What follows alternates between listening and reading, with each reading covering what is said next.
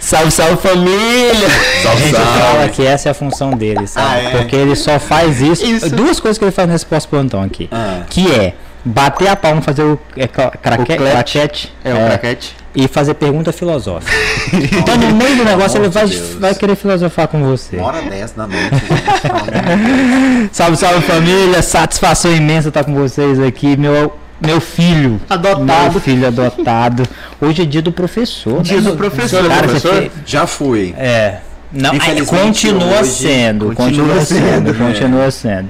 Meu- gostei da declaração de amor que você Gostou? fez lá, rapaz, eu quase Ô, chorei, tava lá. rapaz, copei do gol. Quer dizer, Da intimidade, da intimidade. Dei dinheiro, mas. Tadeuzinho hoje aqui com a gente, graças Tamo aí, a. Deus, show de bola. Ô, É uma, é, uma, é uma honra inenarrável, uma emoção inenarrável estar aqui hoje. Fiz uma gravação com a Renata lá do negócio do terapia de casal, fiz um merchandising lá da Dom Vigílio, você mandar uma É, pizza pra opa. nós. Você viu? Ó, Recebido. Ó, Recebi, lógico. E nosso grande convidado. Rapaz, mas deu trabalho pra você vir aqui. deu trabalho. Vocês que estão muito difíceis. Ah, é, Então, Homem nossa agenda- disputado. Eu tô Nossa. facinho, facinho. Nossa agenda é apertada. Grande Jonas, muito obrigado, Olha. cara, por você ter vindo. Assim, é um prazer Eu tô muito super grande. feliz, de verdade, eu adorei o convite quando recebi. É um, é um E- prazer grande assim você estar aqui no pós-plantão, na casa da Renata, É, que na é- sua casa, não, né? casa da Renata. É só a Isabela. na casa da Bela, junto com a Renata, que eu moro de favor. Por favor, né? Mas muito obrigado. frequento. Todo dia que vai dar Que bola. disponibiliza pra gente gravar o pós-plantão. Pós-plantão, podcast. Ela tá eu daqui- tô muito feliz de estar aqui. Que bom que deu certo, né? Graças a Deus. Ela falou que daqui a pouco vem, ela tá passando a maquiagem, que ela falou assim, ó, se o Jonas vem aqui, eu tenho que estar Ah. apresentada. Ela é linda de qualquer jeito. Ela tá se arrumando desde ontem, né? Cara, obrigado mesmo por você ter vindo. Eu Acho que é, é- é uma, era uma vontade minha de, de a gente conversar assim, era uma vontade dos meninos de ver, de ter um, um- um acesso à- sua vida como um todo profissional, pessoal, eles te acompanham, todo mundo te acompanha nas redes, né? Quase ninguém vida, ninguém, quase ninguém, Você né? quase não mostra a sua vida, né? E aí o pessoal pedia mesmo, assim, Ah, pô, faz uma gravação com o feliz. Jonas e tal, porque eu acho que você tem muito a passar pra eles. Eu acho que é uma conversa que vai rolar hoje, que é uma conversa muito Espero que boa. sim. Muito boa. Então, geralmente quando o pessoal vem pra cá, a gente pede pra começar se apresentando. Queria que você apresentasse aí pra galera quem que é o Jonas. Vixe, difícil essa pergunta, hein? Pô, já começou Já a começa essa, essa já é a minha. Bom, meu nome é Jonas Lima, sou cirurgião plástico. Tenho. Precisa falar a idade mesmo? Não, na idade né, não tem gente? necessidade. Não tem necessidade. Estou aqui em Palmas. Esse mês de outubro completo oito anos de Palmas. Já. É, tenho oito anos de Palmas. Sou paranaense. Nasce... A gente fala que nasceu em Maringá, né? Uhum. Mas na verdade é Paysandu, assim, ali do lado. Aquela referência da cidade maior, né? Assim, Nasci onde? Palmas, de Não, verdade. é. Porto. Sou maringaense, paysanduense, na verdade, né? Sou do Paraná. E isso. Assim, é do Pará, né? Pai Sandu. É, Paysandu Pois é, é, do Pará, né? Mas é que do, do Paraná é com cedilha. e aí do Pará é com Ah, S. É verdade. Aí é uma informação E- que eu aprendi hoje. É? Sou pai do Vicenzo.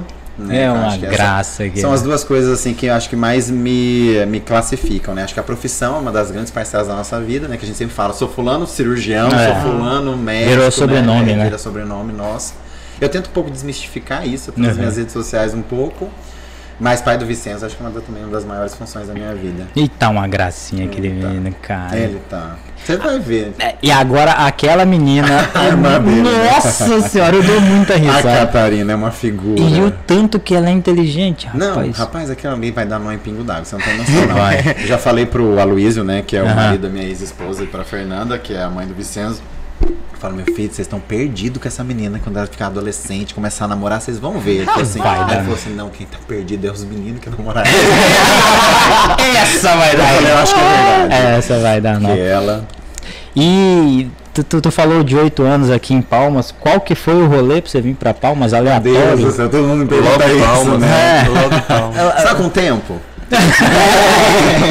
Eu, eu tenho compromisso amanhã às 8 da manhã, então eu tô de boa. Daqui até 8 da manhã. Tenho que pedalar às 5 e meia da manhã. Ah, então a gente libera mais cedo, a gente É. libera mais cedo.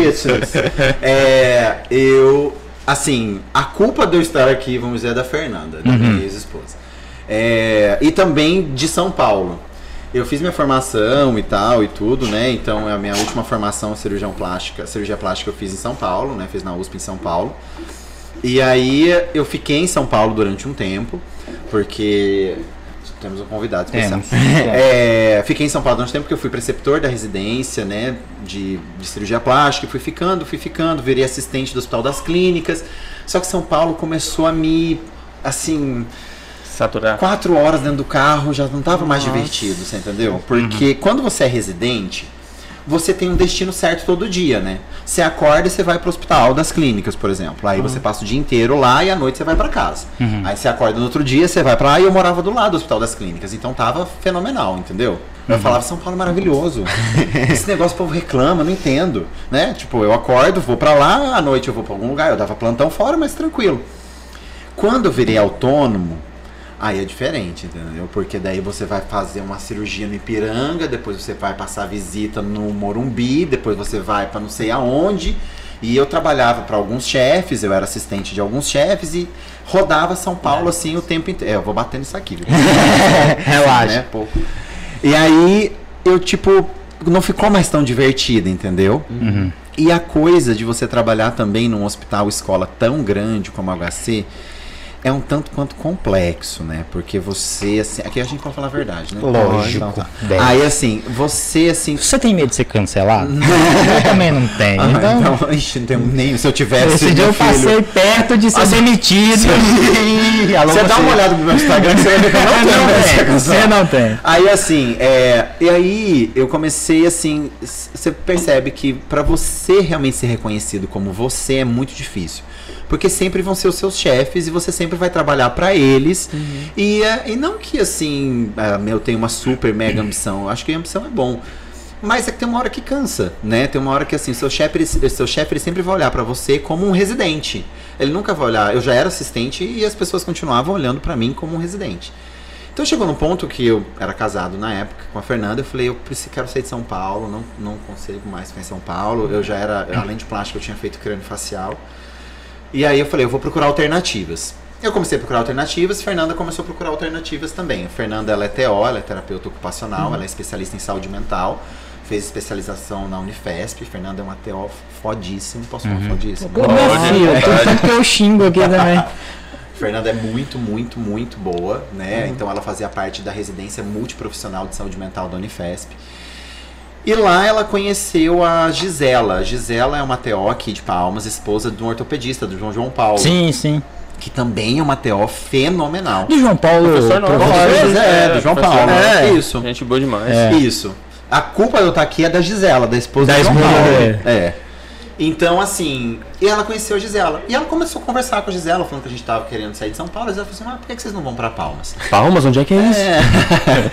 E Aqui no Paraná? é. e aí, assim, por que vocês não vão pra lá e tal? Ah, meu marido é médico também, é um, é um mercado que, né, tá em expansão, uma cidade bacana e tal, né, ele tá se dando super bem, nós estamos muito satisfeitos lá e tal. E aí a Fernanda um dia chegou em casa e chegou brincando, falando assim, vamos pro Tocantins? Eu falei, bora. Do nada. Ah, assim. ué, bora, vamos lá. Aí ela falou, certeza? Eu falei, ué, ah, uma proposta que eu tinha era ir pra Bauru, porque como eu fiz crânio facial, lá em Bauru tem um centrinho, né? O HRAC, que é o Hospital de Anomalias Crânio-Faciais, que é o maior da América Latina. Só que pra Fernanda era muito ruim. E aqui a gente falou, é, vamos conhecer. Mas foi uma coisa tipo assim. É, eu comecei a conversar com o João Paulo por telefone, a Fernanda conversando com a Gisela, e começou a ficar chato a gente não vir nem pra conhecer, você entendeu? Chegou um dia e falou, vamos lá conhecer, vamos. Mas na nossa cabeça já tava meio assim. Vamos lá, a gente conhece, fala, nossa, muito lindo aí, né? Mas a gente vai continuar aqui entendeu? tipo, bacana, a gente achou maravilhoso lá. A gente veio, veio, mas- É, mas a gente vai continuar por aqui. Quando a gente chegou aqui, começou a dar tudo muito certo, sabe?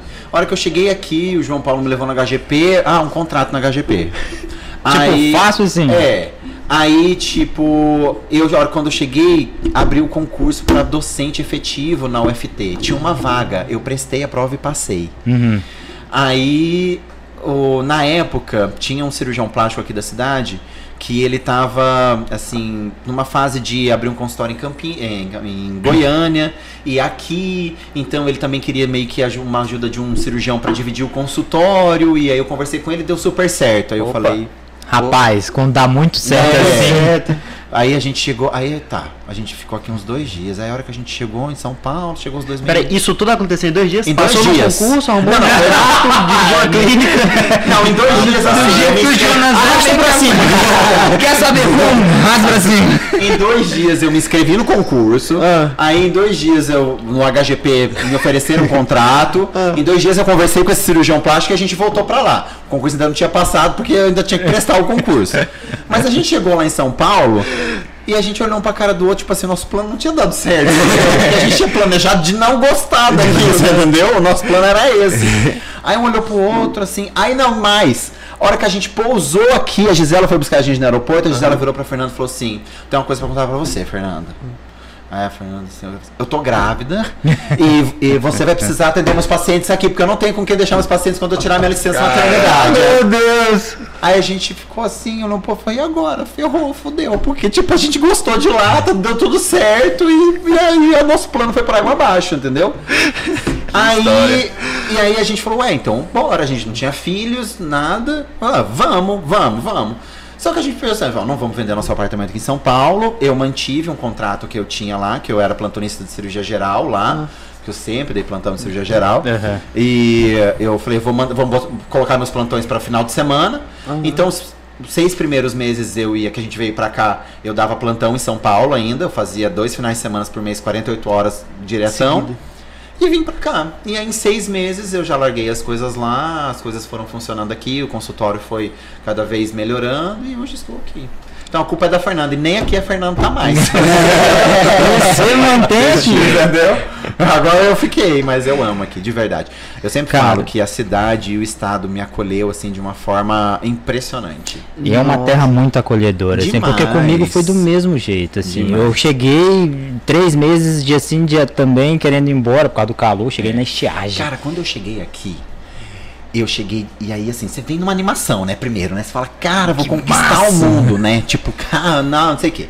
Aí eu cheguei no ritmo de São Paulo, né? São Paulo é assim, né? Tipo, cara, eu tinha um dia em São. Paulo, de quarta-feira em São Paulo, eu ia pro HC de manhã.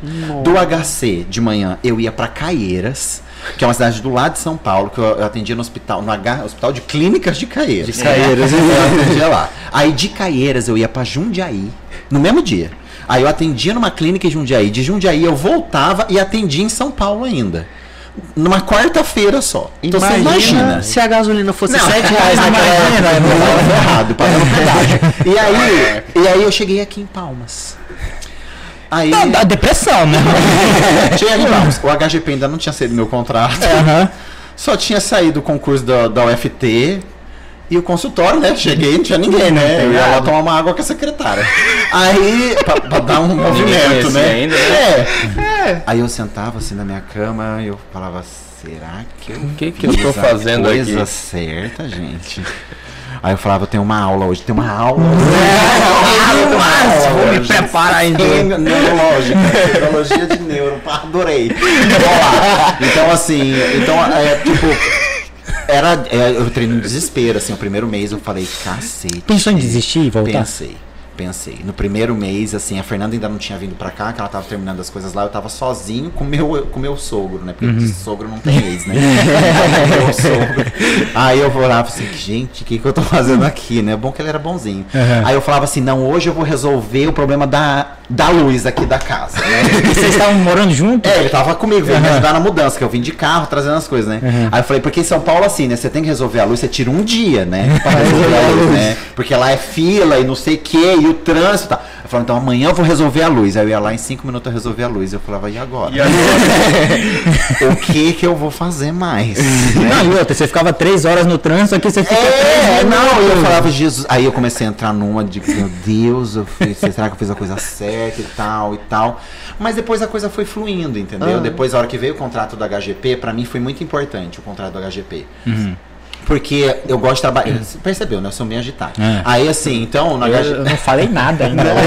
Só ele falou. Aí assim, então HGP, aquela coisa, aquelas curativas, que 13 curativos num dia e tal. Nossa, eu morava lá. E, e é bom porque o HGP ele acaba sendo uma vitrine pra gente, né? Então é de onde vem seus primeiros pacientes, Sim. de onde as pessoas começam a conhecer o seu trabalho. E aí a coisa foi surgindo e as consult- o consultório foi girando e tudo. Aí que eu falei, não, eu vim pro lugar certo e fiquei, fui e fui ficando feliz assim com o passar Lá, lá no HGP tu fazia a mesma rotina de curativos e tal, porque depois você chegou a fazer ambulatório de, de, de fissurados. de né? fissurados. É, eu fiquei bastante tempo na plástica geral. Bastante, bastante tempo na plástica geral. E aí depois que daí foi quando eu fui convidado para montar um ambulatório de reconstrução crâniofacial. Que é uma dor que eu tô no peito ainda, mas acho que talvez vou, vai, vai ter volta. É. Mas eu fiquei muito tempo. Hoje, hoje tá parado. Tá parado, tá parado. Eu acabei saindo, na verdade. Ah, você saiu. Mas, acabei saindo faz, faz uns dois meses. Mas ainda tenho vontade de voltar. É, ninguém faz aqui, né? É. Eu acho que era... Na verdade, o serviço é, registrado pelo MEC, na verdade, né, é pela, na- tanto não pelo MEC, né, pela Secretaria de Saúde, é em Araguaína. Hum. Mas é, quem era o chefe do serviço era o Dr. Leopoldo, que é um grande cirurgião plástico de Araguaína. Uhum.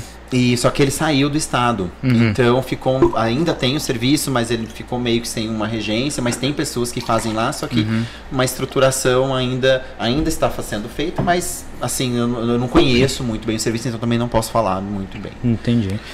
Uma coisa muito bacana que você falou agora dessas reconstruções é que muita gente, inclusive eu, é, até um tempo atrás, tinha muita noção de que a cirurgia plástica era só estética, só Aham, estética, aham. ah, prótese, silicone, Sim. essas coisas. Mas não, né? Sim. Então, é, gostaria que você falasse um pouquinho mais dessas ou- dessa outra abrangência É, da cirurgia plástica. Na De- verdade, de- deixa eu até te cortar, que talvez a gente consiga não, não, fazer normal, uma. normal, né?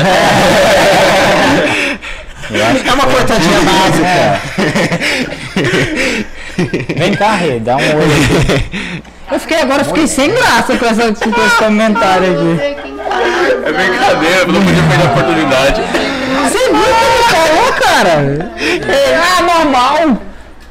Pô, eu acho que a gente vai ter que fazer uma reunião de novo. Sobre isso, É. você já percebeu que quando ele recebeu a nota de concedição, ele não falava essas coisas no podcast? Pois é, cara. É, agora mudou a gestão? Lá? Nunca, nunca esqueço, primeira aula com o Dr. Bruno, chegou lá, todo mundo arrumadinho. Tadeu, fecha o jaleco. Eu, eu, Rapaz, eu levei uma uma vez na minha residência, no primeiro dia de residência de cirurgia geral. Tomei, depois eu conto, senão eu vou ficar preso. Não, agora eu não vou falar mais não. Vou responder a pergunta. Por favor. Não, que eu ia perguntar, que talvez link depois, o, o- como que foi a tua graduação inteira, né? Da época que onde Ixi, você fez medicina. Pera, deixa eu só cortar. tá parecendo um no DJ Tesouro. Queria aproveitar que a doutora tá aqui na mesa também pra. Acho que é pra falar a mesma coisa que eu falei hoje mais cedo. Hoje é dia dos professores, o senhor já foi professor. Eu acho que é igual sogro não existe ex-sogro, não existe ex-professor. Exatamente. E eu queria agradecer de verdade, dar parabéns nesse dia, né? Porque as coisas que vocês têm me ensinado pra mim, e pros meninos, não são vão muito além de um currículo, né? Vocês têm ensinado pra gente coisas sobre a vida e eu muito mais, porque literalmente eu quase moro aqui, passo mais tempo aqui do que lá em casa. É, acho que vocês têm sido pai e mãe pra mim aqui em Palmas. Tem me amparado, me sustentado, é igual eu falei lá hoje. Eu caio, vocês me dão a mão pra levantar. é até difícil falar de vocês e não, não emocionar hoje em dia, mas obrigado por ter me acolhido nessa família e fazer tudo que vocês fazem. Ah, meu Deus, eu que vou chorar agora, gente. Ele é nosso filhinho. Nosso filho, ele é nosso Ele é, filho. ele é nosso investimento a longo prazo. Ah, agora eu entendi. Menino bom, menino bom. Depois eu te explico. Vai, onde a gente parou? Tá na Na formação e na plástica. Então eu vou Isso. começar na formação e eu termino a sua pergunta. Isso. vendo? Tá bom? Tá vendo? Obrigado, obrigado. Bom, vamos lá. Eu fiz esta- é, minha formação. Eu sou maringaense. Maringá. Então, eu fiz estadual de Maringá, minha graduação. É, eu nunca achei que ia passar lá em Maringá, na estadual. Porque na minha época, o vestibular era para 12 vagas. 12 vagas? 12 vagas. Eram 12 vagas em julho e 12 vagas em janeiro. Então, eu nunca achei que ia passar lá. Mas a minha, minha família sempre falou, filho, assim, ó, você quer fazer medicina, parabéns, vai com Deus. Mas é, a gente não tem condições de faculdade privada. Nossa, você quer fazer, você vai do Oiapoque ao Chuí, nós damos apoio, mas tem que ser pública. Então, bora, Vocês estuda, aqui, entendeu? O João Mas- está vacilando aqui. não, mas não come tudo. Ela fez pra mim. Aí assim, é, vai que a gente te dá um apoio. E eu tinha um negócio comigo que era assim, eu, eu tenho que sair do terceirão e eu tenho que passar. Eu não vou fazer cursinho, sabe? Eu tinha um negócio comigo assim que era era, não sei porquê. Não é nada, mas eu tinha esse negócio que eu tinha que entrar no ano seguinte. E, ah, essa história é engraçada. Aí, eu tinha. ó, Eu, eu, sempre na cidade tem aquele colégio que é o colégio que quem faz medicina tem que estudar naquele colégio, né? Se, top. é, se você não estudar naquele colégio, tu não vai passar. Né? Deve ser uma coisa meio assim. E eu sempre estudei num colégio, é aquele colégio de irmã, sabe? O colégio das freiras da cidade, que você faz oração na hora que você chega no colégio, não sei o que das quantas. E que esse colégio das irmãs, ele não tem muita tradição da, da- de, passar na passar. medicina, né? É não é, entendeu? E eu fiquei nesse colégio. E os meus amigos, que na oitava série, ia fazer o. o prime- Não sei se é colegial, não fala mais assim. né? É, tipo, ia não te denuncio é, na idade, médio. pô. Ia fazer o ensino médio, ou ia pra Curitiba fazendo positivo, quem queria medicina era assim, né? E ou ia pro Nobel, lá em Maringá, esse colégio chamava Nobel. E o povo. Como que é o nome lá do de Goiânia? É o WR. WR. Quando é fazer É o ligue, o povo com uniforme da É, então, cara. tipo assim, eu vou fazer medicina, eu vou prestar medicina, eu vou pro Nobel. Tipo, não fica. Meu colégio chamava Regina Mundi. Não tem, não tem nem nome de quem vai passar medicina, né? Regina Mundi. Tipo, sacanagem. Sacanagem. Mas, e eu fiquei no Regina Mundi. E esse povo, tudo positivo em Curitiba, não sei o que, Nobel e tal. E eu fiquei no Regina Mundi. Fiquei meio chateado, né, com a minha família e tal, mas fiquei no Regina Mundi. E continuei lá. Aí então, aí conversei com minha mãe. Não, no terceirão, mãe, eu tenho que ir pro outro colégio. Ah, não, filho, fica aí e tal. Chegou no terceirão, um monte de gente que queria medicina foi pro outro lugar e eu continuei no Regina Mundi. Tinha uma menina, olha, eu vou até falar o nome dela aqui, gente, que ela pode me processar até depois, mas uma tal de menina chamada Clarissa. Clarissa. Clarissa. Alô, Clarice. Clarissa. Essa é pra você. Clarissa chegou pra mim um dia, no segundo ano, indo pro terceiro, falou: Mas você quer fazer medicina? Eu falei: "Cla- Você vai sair daqui, né? Eu falei: Não. Não, Clarissa, eu vou ficar aqui. Ah, eu vou pro Nobel. Eu quero fazer medicina, eu vou pro Nobel. Aí eu falei: Então tá bom, Clarissa, vai com Deus, né? Parabéns pra você. Pra você, eu vou ficar aqui, minha mãe quer que eu fique aqui e tal e tudo, perfeito. E fiquei, só que o que que eu fazia? Eu fazia terceirão de manhã e cursinho à noite. Caraca. Então eu fazia terceirão de manhã, cursinho à noite e à tarde eu estudava na biblioteca da faculdade. Ou Então, seja, é um nerd. eu né? passava o dia inteiro estudando igual um condenado e tal, e tal, e tal, e tal, e tal. E eu nunca achei que ia passar em Maringá, porque eram só 12 vagas. As pessoas para passar, tipo, demoravam anos e anos e anos. Mas eu prestei Cascavel, prestei Federal do Paraná e tal, e não sei o quê. Passei, Passou. Maringá. E Clarice? Ah, que Calma que vai Quando eu chegar. passei, é óbvio, é óbvio. que- Ele fica Quando eu passei, é óbvio que Regina Mundi fez uma festa. Por quê? Faixa! Outdoors, outdoors, da cidade, e tal, frente. e não sei o quê. E eu também entrei na conta do Nobel, porque eu, eh, tinha faz, eu fazia cursinho à noite no Nobel. e um dia o Nobel reuniu todo mundo que tinha passado para uma foto lá na escadaria do Nobel. Quem passou por essa, por essa escada? Clarice. Clarice. Que não havia passado, estava fazendo cursinho. Ó, gente, sabe o ventilador? Ah, ela Bi- passou por você. Passou por mim, assim, na escada, assim, eu tirando a foto. Sabe o ventilador da Beyoncé? Vocês conhecem?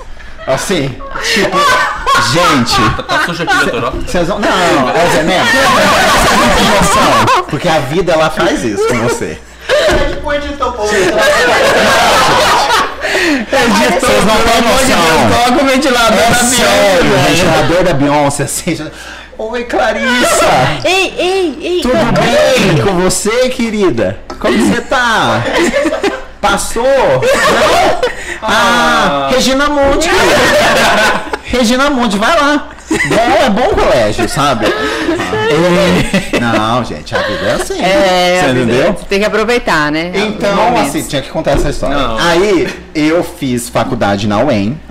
E é um curso muito bom, uma graduação muito boa, porque acaba que, na época, era tipo aula particular, entendeu? Tipo, imagina, pega 12 com 12, 24 É, alunos. 24, é. Divide em grupo de 4, 6 alunos por, por, por, Por grupo. não, por grupo. por- por- Mas Então, é por assim, período? 24 alunos por período? é inteiro. Porque lá não era Não, período, o era ano. ano. O ano. Você sabe, tipo, 120 daqui? Você sabe? É, 10 vezes menos. Isso. Na minha turma formou 24 pessoas. Sabe aquele grupo que tem lá no Padre Luz? Aquilo era a turma dele. Era, Olha verdade. só, né? Mas isso é ruim, porque isso cada vira igual malhação, sabe malhação? É, um briga com o Imagina outro, que briga com o outro, que quer passar a perna no outro, sabe? Era igual malhação. Minha turma era igual malhação. No dia da formatura a gente ficou mais feliz de não se ver mais do que de se formar. É verdade. Você tá mirando stand-up, né? É seríssimo. Quantas pessoas você fala da sua turma? Uma? A- Até hoje. É sério, você não. Isso é demais também, Não, né? é. Encontro de turma fala com nunca Luana, teve. Luana, um beijo. Fala com Luana. Mais ninguém. Encontro de turma Entendeu? nunca teve. Nunca teve. Tentou ter. Foi um fracasso. Total fail. Foram três pessoas. Você, Luana e mais. Luana não ia me fazer. Entendeu? Não. Péssimo. Então, assim, foi. Mas foi isso. Aí me formei, ótimo, maravilhoso, adorei minha faculdade. Largou a Fiz, turma. É. Não, você tinha que ver no, pra estudar pra prova de residência. Porque vocês vão, vocês têm um pouco disso aqui também, porque aqui é, vocês estudam no Tocantins, né, e tal, é meio recluso. Quem estuda em São Paulo, Rio, é, Rio de Janeiro, lugares grandes, tem a cabeça um pouco mais aberta. Vocês aqui, vocês são os queridinhos, né, estudantes de medicina. Vocês acham que só existem vocês no universo, porque vocês são os estudantes de medicina. Era a mesma mentalidade que eu tinha lá em Maringá. Quando eu era estudante, gente, as pessoas. A gente saía nos outdoors, não, porque era só 12, né? o tio da padaria te conhecia, o João se passou em medicina, não é? Eu falava, ah, é, eu andava com a bolsa, ah, de eu virar a bolsa medicina pra dentro, era certo pra fora, você entendeu? Né? Não existia isso, né? A minha mãe andava na farmácia, igual a mãe de todo mundo, né? Falando, Jonas faz medicina, né? Então, Tá no outdoor dele da da medicina, velho. Tá lá na, na, na frente da assim. dele até hoje. Então, Jonas Lima nasceu pra ser estrela, né? Nós também, eram os 12. Então, assim, eu me achava, eu falava, gente, eu sou, né, tipo, o cara que faz medicina, né? Aí eu fui prestar as provas de residência. Não, e eu fui, eu fui ainda.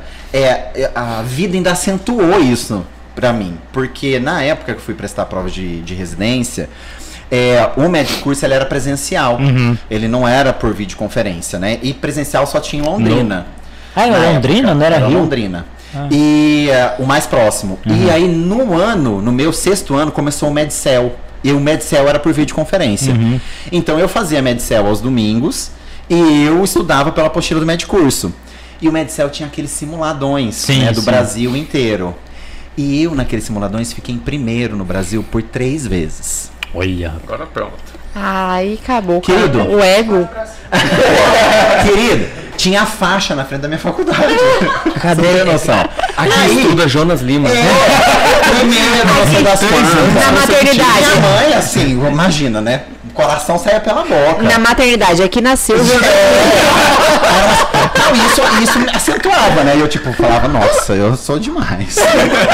Eu faço medicina, eu fiquei em primeiro. Não, eu até ficava em primeiro, eu lutava pra ficar em primeiro, porque as inscrições são muito caras, né? Das provas de residência. E quem ficava em primeiro, Ganhava. tipo, nos, ganhava a inscrição. Ai, sei. Então, eu sempre ficava em primeiro empatado com uma menina de Salvador chamada Alana. Ele lembra o nome de Caraca, todos velho. os adversários. Cara, Eu não, de mas essa história é boa dela. também.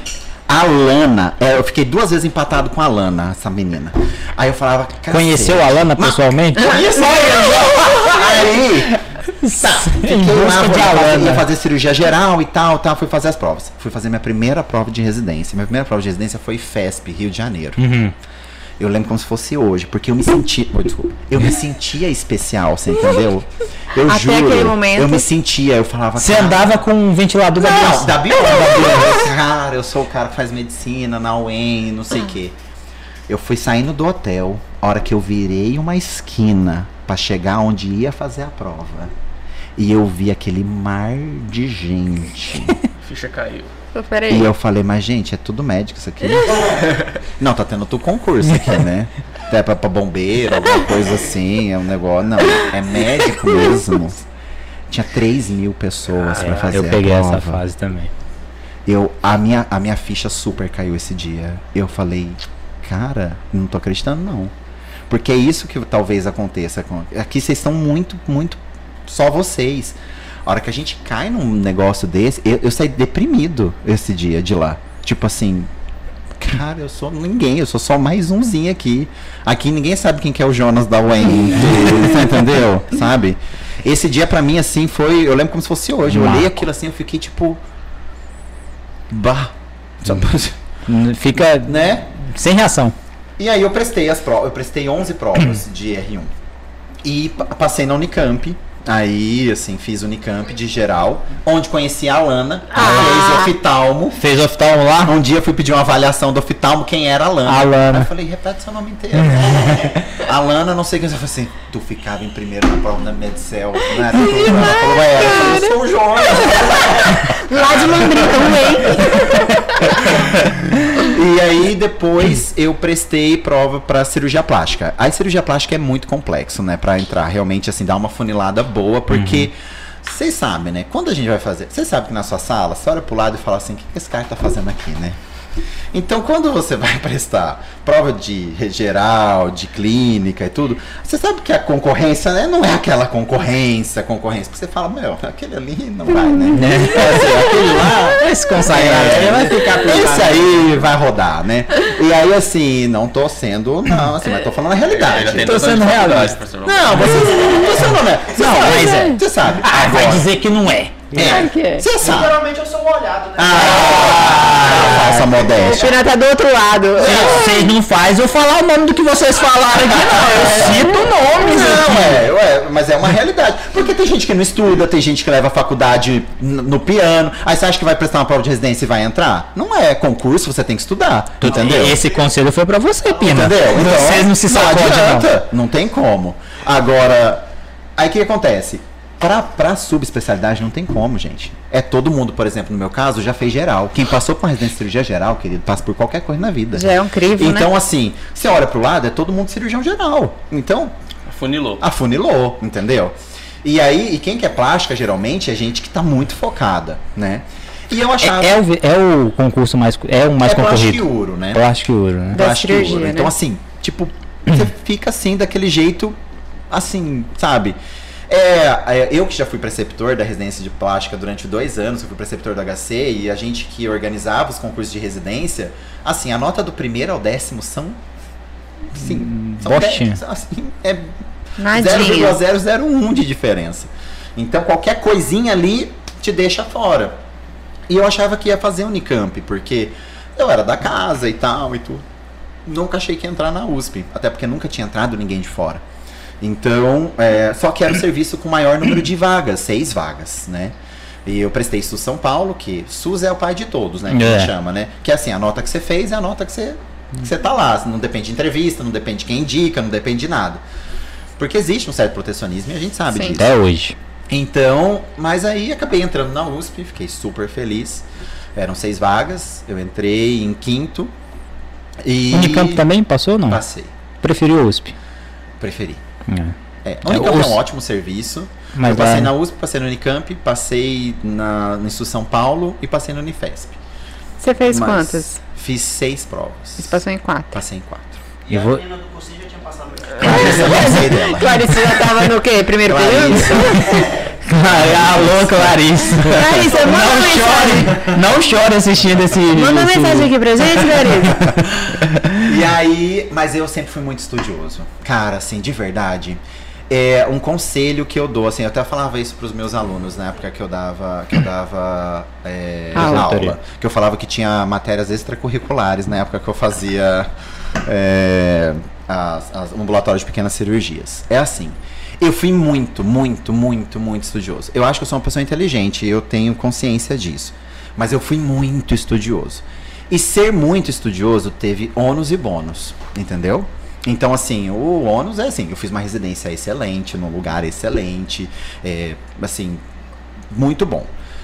Mas eu não tenho, por exemplo, é, memórias de coisas da faculdade, eu não tenho memórias de coisas da minha residência, que muitas pessoas têm, entendeu? Então, você perguntar assim, ah, Jonas, como foi sua faculdade? Estudando. Certo? Ah, você lembra do dia de relacionamentos com qual. Não lembro. Calorada. Ah, você lembra Chupada. do churrasco? Não lembro. Ah, você lembra do dia. Não lembro. Porque nesse dia eu tava dando monitoria de bioquímica. Eu fui monitor de psiquiatria, você tem noção?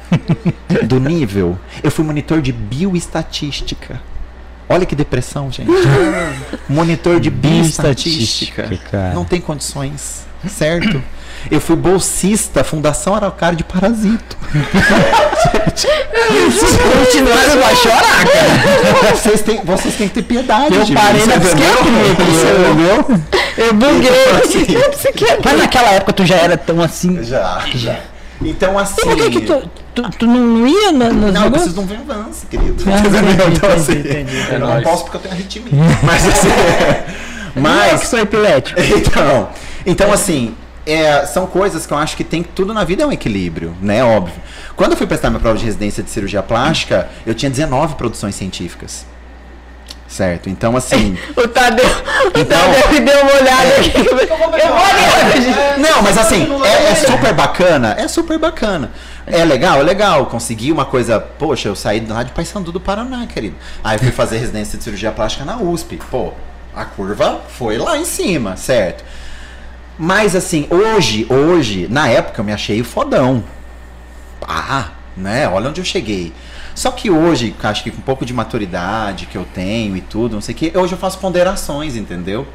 Certo, de verdade, assim, né? Ah, é falar hoje, né? Que você fez e tal, não sei o quê.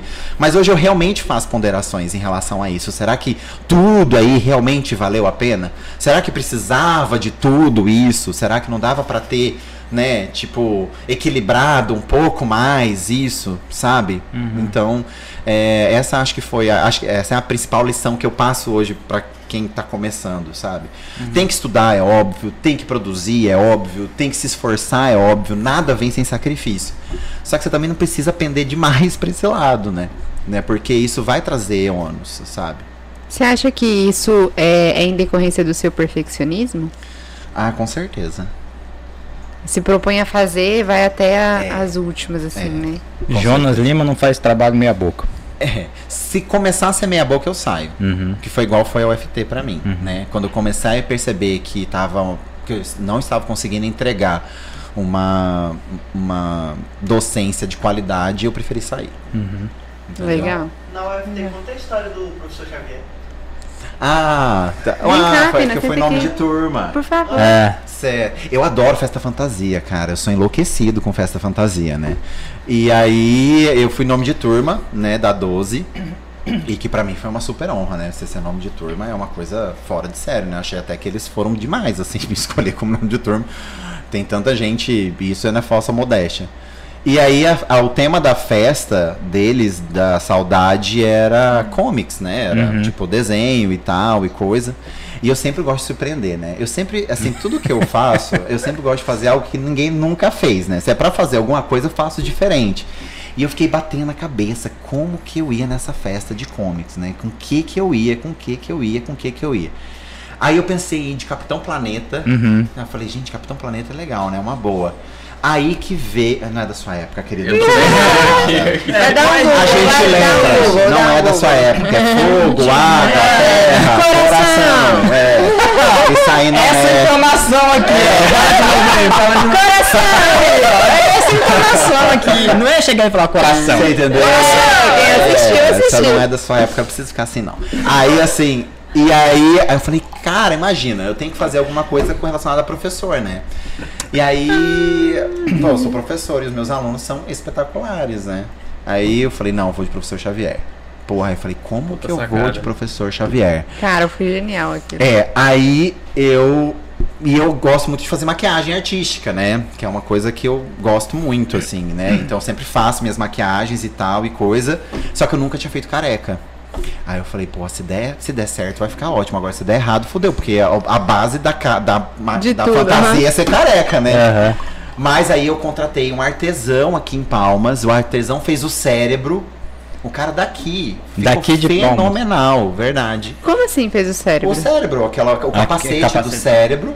Ah, entendi. Aí, aí não precisou Aí maquiar. eu fiz a careca. Não, fiz a careca, Na mas aí ele frente. acoplou. Uhum. E acoplou na cadeira de rodas, que é a cadeira de rodas do meu consultório, que até hoje tem um X na roda, que é do X-Men.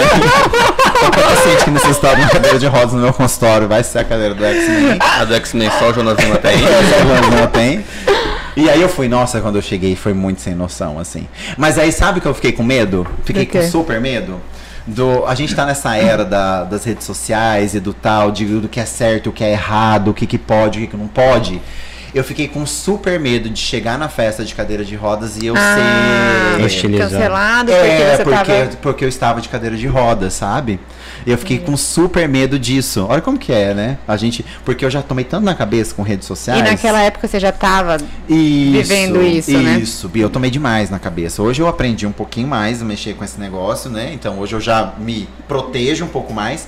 Mas na época eu fiquei morrendo de medo. De E não, não rolou nada. E não rolou, graças, graças a Deus, não rolou. Foi super tranquilo, mas eu fiquei com medo de ser hostilizado, do tipo, ah, você numa cadeira de rodas e não, sei o que. Não faça isso, você está ridicularizando a Mas dor de algumas isso, Mas graças a Deus, acho que as pessoas entenderam o intuito, mensagem, é, né? e que não era de nenhuma forma, né, pejorativa. E foi uma sensação aquilo. Foi bem legal. Cara, Olha, eu acho que os professores, eles devem ter agradecido a, a- o isolamento social, a modificação de toda a prerrogativa das formaturas, porque você elev- elevou o nível assim, ó. Ah, mas o- a, Lá a pra casa do chapéu. foi muito Foi legal. demais. A aula da saudade deles. que Tem no foi teu lá Instagram na- ainda? Acho que tem. tem Quem não viu, vai lá stalkear o Instagram É, do Dr. E a aula da saudade deles que foi lá na boate. Como que é o nome da boate mesmo daqui? Na Prime. Gente, aquela aula da saudade foi muito legal. Foi demais. Foi legal. Fizeram... Que Mas rolê. pronto. Agora da pergunta plástica, né? Acho que eu falo, eu falo pouco, gente. Vocês percebem que eu sou super tímido. É... cirurgia plástica. Na verdade, 90% da residência de cirurgia plástica é reparadora, né? Assim, a grande maioria da, da residência da cirurgia plástica é de reconstrução, né? Então é baseado em queimados, reconstruções de mama, reconstrução de cabeça e pescoço, reconstrução de tumores de face. E pouca parte da residência da cirurgia plástica é a estética. Só que na vida, né, de verdade, que nós, achamos que é mais estética. é o contrário, porque é o que traz dinheiro e o ser humano gosta de dinheiro, né? Então É essa é a grande realidade, né? Todo mundo gosta Isso de não é dinheiro. nenhuma hipocrisia. falar. Nenhuma. Eu adoro dinheiro, mas eu gosto de pacientes felizes, né? Então essa também tem que ser uma realidade.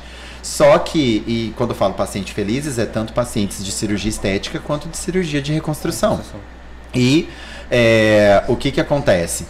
A gente tem que entender que dentro de uma residência de cirurgia plástica, o programa de residência ele também tem que preparar o seu residente para o mercado de trabalho. Né? Então, por exemplo, onde eu fiz residência, a gente tinha o que a gente chamava de pacotinhos, que é o serviço ele era público, privado e convênio. E os residentes eles tinham a possibilidade de operar funcionários e parentes de funcionários até de primeiro grau, junto com assistentes, por um preço mais em conta. Então é como se você fizesse o seu próprio consultório dentro do serviço. Mas isso era fora as suas obrigações dentro da residência, entendeu? Entendi. Então dentro da residência a gente tinha todas as partes de reconstruções, né, variadas, mas você tinha essa possibilidade de ter essa parte da estética para você se aprimorar. E a parte de aprimoramento vem depois também, né? E aí, é, tem pessoas que acabam escolhendo qual caminho seguir, né? Porque a parte da estética, ela é uma área que demanda muito. Porque você tem que se dedicar demais à sua paciente, né? Porque a paciente, ela requer essa dedicação. Não que a parte da reconstrução não precise também. Mas é muito difícil você conseguir fazer as duas coisas ao mesmo tempo, porque é possível. Mas quando você escolhe por um caminho, acaba que você tem que se, se dedicando àquilo. Tanto que tem algumas áreas da cirurgia plástica que a pessoa só faz aquilo. Tem cirurgiões plásticos que se dedicam a um ramo da plástica, dentro da estética. Tem, por exemplo, cirurgiões plásticos que fazem transplante capilar. Só faz transplante capilar. Não faz mais nenhuma outra coisa. Não é só o momento da cirurgia, é todo É, um antes, isso. um pós-operatório, Isso. possíveis complicações, que tem que Isso. estar sempre. Isso. E a dedicação, geralmente, quando você faz um serviço particular, é muito maior, né? Porque a paciente te cobra mais, né? Em relação ela a quer isso. aquilo. Ah, com certeza. Com certeza. E como que surgiu o, o cirurgião plástico Jonas Lima e as redes sociais? Assim? Ah, Fê. Eu- ah, essa, mais pergunta, essa pergunta é difícil. Olha, você. Ó, pra ser sincero, né? Claro. Então, bora lá. As redes sociais. Eu tenho meu Instagram desde que o Instagram começou. Meu Instagram vai fazer, acho que. O Instagram tem 12 anos, né? Meu Instagram vai fazer, acho que 11 anos. Já 12? É 2012, não? É. Dois- por aí. Vou procurar aqui. Eu acho que meu Instagram tem 11 anos já. Só que o meu Instagram ele era fechado. Ah, e eu nem tinha muita coisa assim, sabe? No meu Instagram, eu não mexia muito.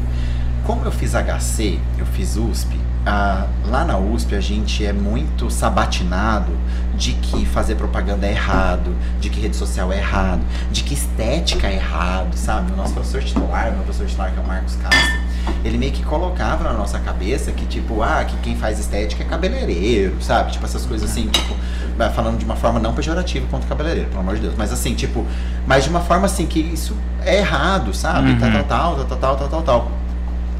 Então, é, assim, a gente sai com isso na cabeça, né?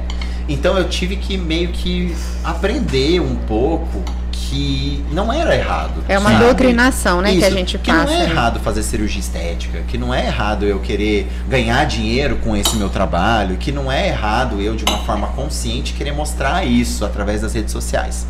Só que sabe quando as minhas redes sociais começaram a, a- a aumentar? Hum. Quando eu me separei. Hum. Por Os quê? curiosos. É isso. Ah, tá. Sempre tem. Quando eu me separei, eu, que eu abri a minha, meu Instagram e que isso veio associado à minha aceitação da minha orientação sexual, ah, meu filho, aí começou. Explodiu. Aí minha rede social, tipo, de 5 mil seguidores passou pra 17, que passou pra 20. Tudo curioso ou Ah, hater? foi ali. curioso. Curioso. Curioso. Foi aí que, na verdade, o negócio começou a crescer. É bem isso, assim, sabe? Foi Uhum. bem nesse momento. Porque até então minha rede social ela não era aberta, ela era fechada. Eu não me, também não me expunha tanto. Eu acho que foi uma, uma união aí de coisas. Foi uma união de eu ter aberto a minha rede social, eu ter me separado e meio que uma coisa meio libertadora pra mim também, sabe? Eu comecei a me expor um pouco mais, que eu não me expunha tanto. Eu tenho um pouco E ia mais- te fazendo bem isso daí. é, um pouco mais de liberdade. Uhum. E assim, eu sempre tive uma coisa de querer usar a minha rede social não como o Jonas, Jonas médico. Uhum. Eu sempre quis tentar usar a minha rede social como o Jonas pessoa, Pessoa. física. Eu lembro você falando isso nos. É. E eu acho que eu até, na verdade, acho que aqui meio que em Palmas, eu acho que até foi um dos pioneiros disso, assim, sabe? De Uhum. falar para as pessoas, olha, eu sou médico e isso é uma grande parcela da minha vida, como é uma grande parcela das nossas vidas, mas não é a única, entendeu? Também sou Jonas. Porque a gente tinha uma coisa do tipo assim, você já deve ter visto isso. Que você tá num baile de formatura. Aí você tá com um copo de vinho na mão. Aí alguém vai tirar uma foto, você fala, não, não tira uma foto não. Uhum, Né? sim. Porque parece que eu sou médico e ninguém pode ver que eu tomo um vinho. Uhum. Não tinha isso. Com certeza. Né? E que hoje já não tem mais tanto. Uhum. Ué, Nem no baile dos médicos a galera é, se soltava. Isso, certo. Ou tipo assim, ah, você tava numa festa e ninguém podia tirar uma. fazer um vídeo seu dançando. Uhum. Porque, tipo, nossa, se alguém vê um médico dançando, descredibiliza ele como médico, Uhum. né? Isso é recente, né? É muito recente. recente. E aí, e eu, e eu falei, cara, esse meu Instagram ele é pessoal, ele não é, ele é do Jonas, que também é médico, Uhum. né? Então, e aí eu comecei a ter um pouco mais de liberdade em relação a isso, entendeu? E eu comecei meio que tocar o foda-se mesmo, sabe? Uhum. Só que também isso veio de uma certa maturidade de eu já ter uma credibilidade profissional. É diferente de eu chegar hoje aqui em Palmas e ninguém me conhecer e eu falar, deixa eu fazer um TikTok aí, Uhum. né? E tal, não sei o que, né? Não. Então, assim, eu já tinha uma credibilidade profissional, as pessoas já me conheciam. E eu falei, pô, eu vou levantar essa bandeira aí, né? Porque, tipo, ninguém mais duvida do meu trabalho, Uhum. né? Entre aspas, assim, vamos dizer, né? As pessoas já me conhecem, elas já sabem do meu trabalho, elas já sabem da minha formação, elas sabem de onde eu venho. Então eu vou ter essa liberdade. Isso me deu essa liberdade de poder fazer o que eu queria fazer, Uhum. entendeu? Por que, que eu não posso, né? Fazer uma brincadeira com meu namorado, por exemplo? Uhum. Por que, que eu não posso fazer uma dancinha se eu quiser fazer uma dancinha? Por que, que eu não posso? Eu faço tantas outras coisas. Que eu falei, eu gosto de desenhar, eu gosto de cantar, eu gosto de maquiar, eu gosto de fazer tantas. E por que, que eu não posso fazer isso só porque eu sou médico? É, entendeu? sua, seu Instagram realmente tinha muito conteúdo variado, variado, assim. Você então, falava de assim- cirurgia plástica, falava de TikTok, falava de tudo. E aí, assim, Tanto que eu tinha até um Instagram da clínica. Eu parei uma época com o Instagram da clínica, porque eu fui ouvir algumas pessoas que falaram, não, tem que ter a fusão, né? Uhum. Você tem que. você tem que falar de cirurgia plástica no seu Instagram. E aí hoje eu voltei com o Instagram da clínica porque eu percebi que eu me sentia incomodado de falar sobre cirurgia plástica e porque eu acho, e uma coisa que vocês podem perceber, por exemplo, que quando eu falo de cirurgia plástica, eu nunca falo de cirurgia plástica fazendo dancinha ou fazendo alguma coisa, não criticando quem faz, mas eu não gosto. Porque quando eu vou falar de cirurgia plástica, eu vou falar de cirurgia plástica. E você tá lá no seu consultório. Você abre a caixinha profissional. De cirurgia plástica. Então, e quando eu vou fazer alguma coisa assim, eu tô na minha casa, no final de semana, é o outro Jonas. Não que existem Jonas diferentes, mas é que assim, se eu tô no Jonas profissional, é o Jonas profissional. E eu me senti mais à vontade separando. Porque, assim, eu achava meio incoerente. Eu tô aqui fazendo uma brincadeira, dando risada e não sei o quê. Aí depois o outro história eu, eu então. gente. Sincericídio. É, aí depende, é, isso, o sincericídio com óculos saindo foguinho da minha cabra, e aí no outro, eu, então, agora nós vamos falar sobre uma mastopexia com implante, sei, aí ficava meio incoerente para mim, e eu não me sentia à vontade nem de fazer a brincadeira, que eu adoro fazer, e nem de falar de cirurgia plástica, que eu também gosto de falar. Então foi nesse momento que eu falei, bom, e as pessoas me cobravam para falar de cirurgia plástica. Falei, bom, então acho que é o momento de eu separar. Eu vou ir contra a corrente, É. mas que é uma coisa que eu quero fazer, não tô me Tá importando. se sentindo bem. Bem então- melhor. E eu acho que e acho que Instagram, rede social é isso.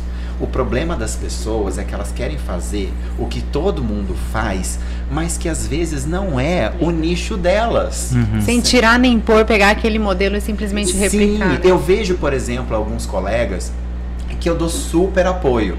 Tipo, eu vejo um colega, tem um- uma um colega, por exemplo, médico, e eu vejo ele lá fazendo uma dancinha e apontando pro negócio ali, não tenho nada contra. Mas eu vejo que ele tá desconfortável fazendo aquilo. Você entendeu? nítido, né? É, eu vejo que ele tá super desconfortável. Ele tá lá assim.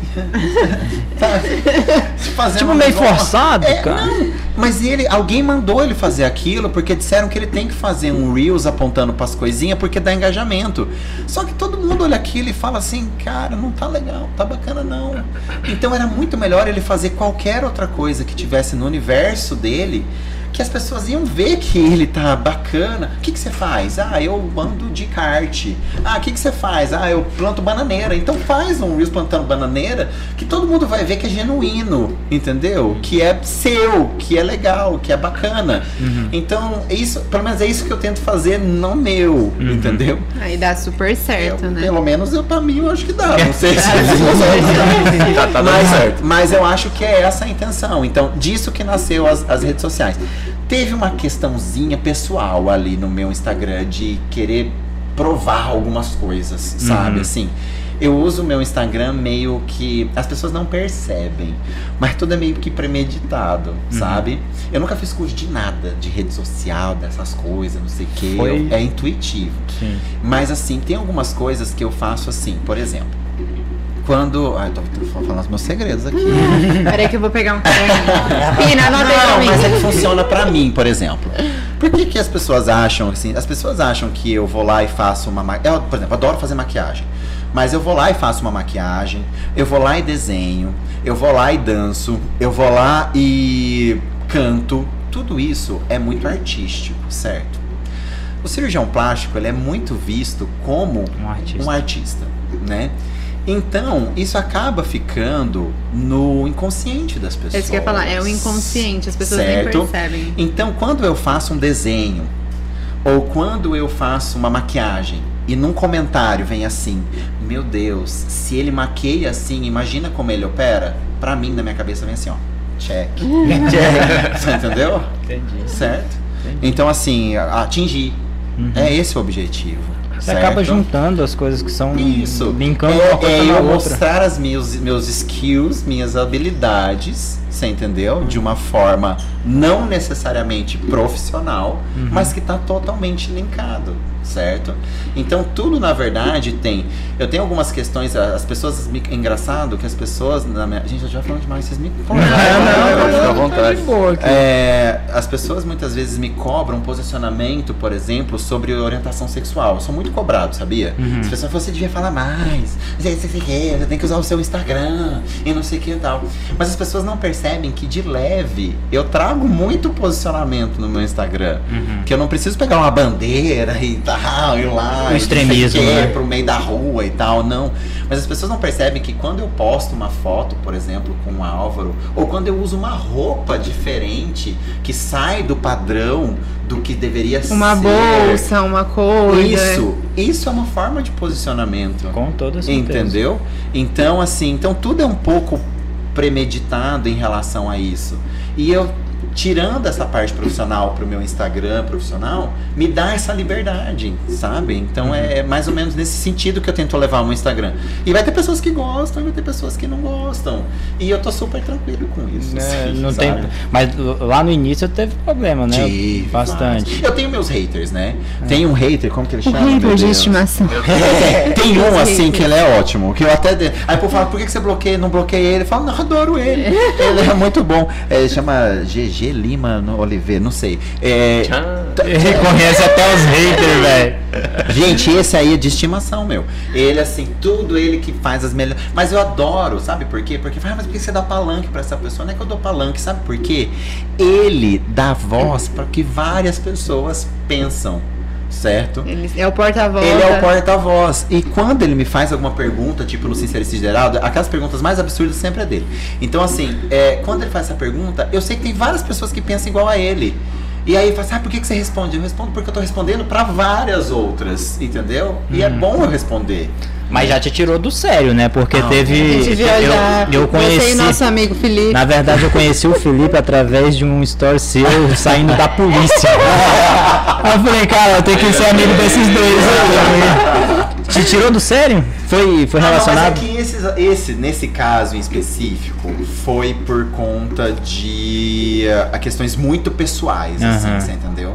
São Porque ofensas grandes, É, graves. são ofensas. Assim, é que na verdade entrou num âmbito na época que eu e o Álvaro a gente tava começando a se relacionar. Uhum. E aí tava envolvendo terceiras pessoas Uhum. e aí querendo causar, assim, intrigas muito pesadas, de conteúdos muito pesados. Uhum. E aí, tipo, estavam criando Instagrams fakes com nomes assim absurdos Uhum. Ah, e printando coisas e mandando pra gente, sabe? Assim. Uhum. E então assim, aí aí é o momento que você tem que mostrar para as pessoas que isso tem que parar, né? E que isso Foi vai ter repercussões. Foi um posicionamento que você teve. Isso. E é engraçado que depois disso acabou. É. Acabou porque então a gente hoje, como eu já falei algumas vezes no meu Instagram, né? A gente já sabe, a gente já tem o IP dessas pessoas. Isso vai virar processo civil e criminal. Uhum. Então, assim, e graças a Deus, Deus e ela vamos ganhar e distribuir cesta básica com isso. Uhum. Né? Mas, assim, é. é, é é uma- tem uma hora que também chega, né? Sim, e quando sim. fica Não, com na certeza. balelinha do, do tipo, ah, se você não tem medo do seu filho ser gay, se você não tem medo de não sei o que, não sei o que lá, aí,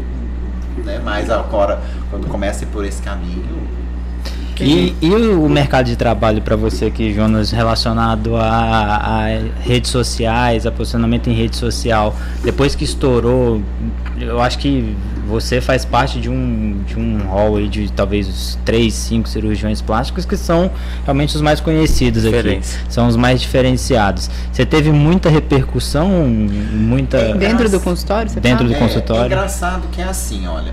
De uns dois anos pra cá, é assim, ainda o consultório, as pessoas elas precisam entender que tipo assim, o consultório ele funciona, principalmente dentro da cirurgia plástica, eu acho que de uma forma geral, por referência, né?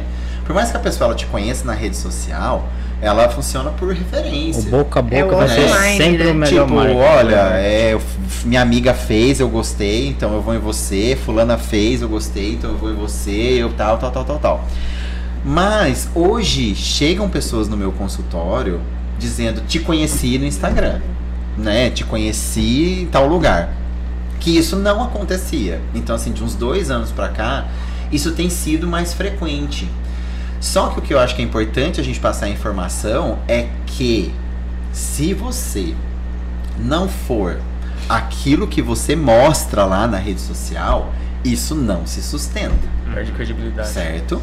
Então, assim, é por isso que eu falo. A gente vê várias pessoas, e eu não tô falando isso, assim, deliberadamente pra ninguém, não. Assim, que criam personagens em redes sociais, né? E que criam ilusões nas redes sociais. E que as pessoas, elas sacam isso, né? Elas percebem isso. O ventilador da Beyoncé. É, ventilador. Tiraram meu ventilador. então, assim, elas percebem isso.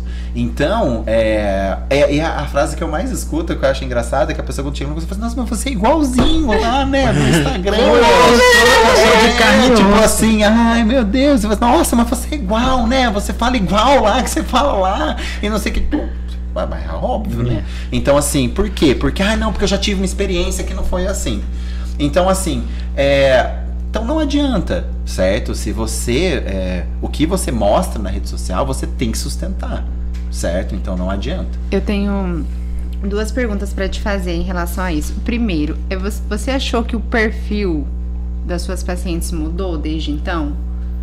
É, mais pacientes mais jovens, porque essa pegada do Instagram, ela conecta mais com as meninas mais novas do que com as mulheres mais Olha, é velhas. engraçado que não. Sério? Verdade. Engraçado Eu, ach- que eu eu achava que, que a galera mais nova que assim. Minha- olha, não.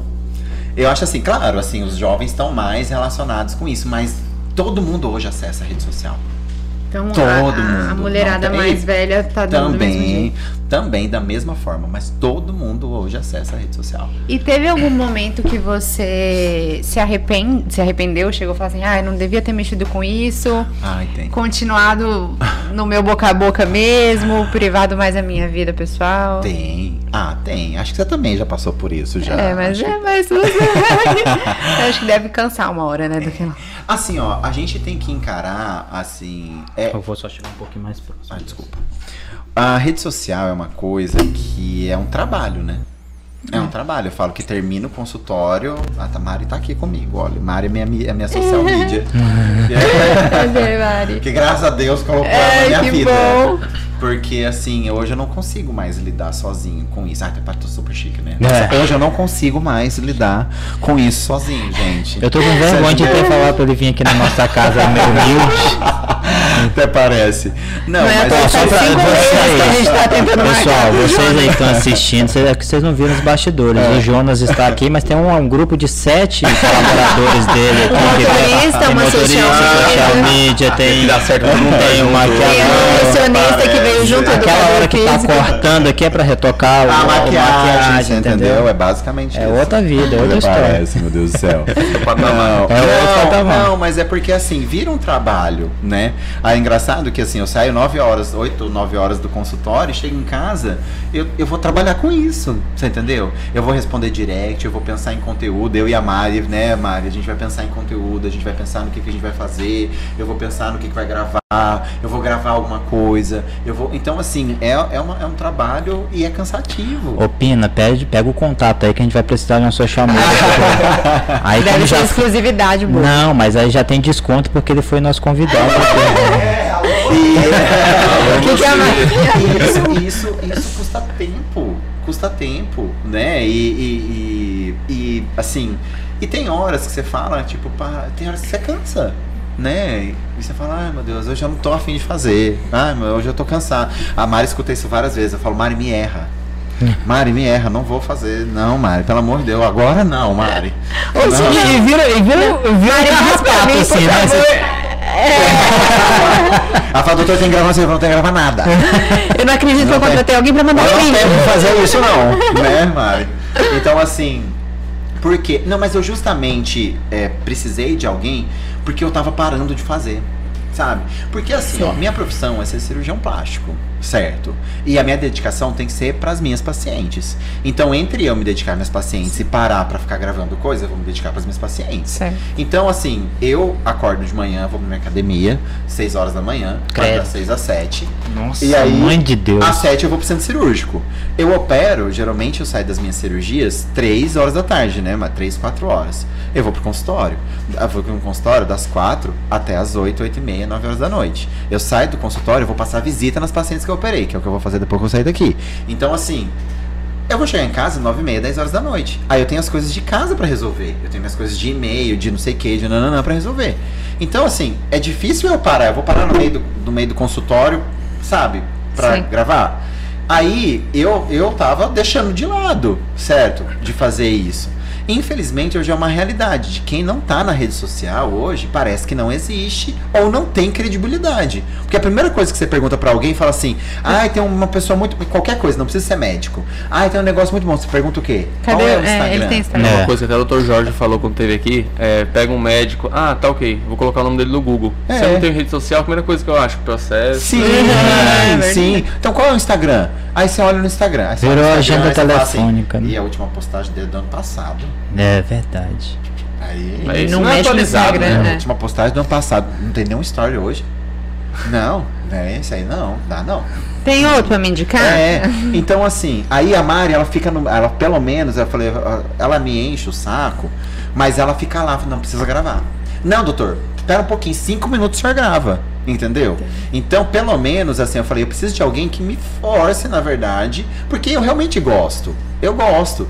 Mas entre gravar ali e entre eu resolver as outras coisas que eu preciso Você resolver, eu vou dar sempre, prioridades. claro. É óbvio, as prioridades são os pacientes, que é de onde é o meu trabalho real e onde vem os meus recursos que Sim. pagam Certamente. minhas contas, né? Doutor, você, você almoça, janta. você- Pergunta pra Mari. Tá na hora do Jonas Lima ter uma equipe médica pra trabalhar junto? Olha, já me Escalar per- eu isso já me daí? perguntei isso várias vezes, mas eu sou extremamente centralizador. É, né? Eu não consigo. Ah lá, Mari, eu sou extremamente É, centralizador. né? Eu não consigo. Primeiro, tudo que ela grava eu tenho que ver. Tudo. Eu não consigo.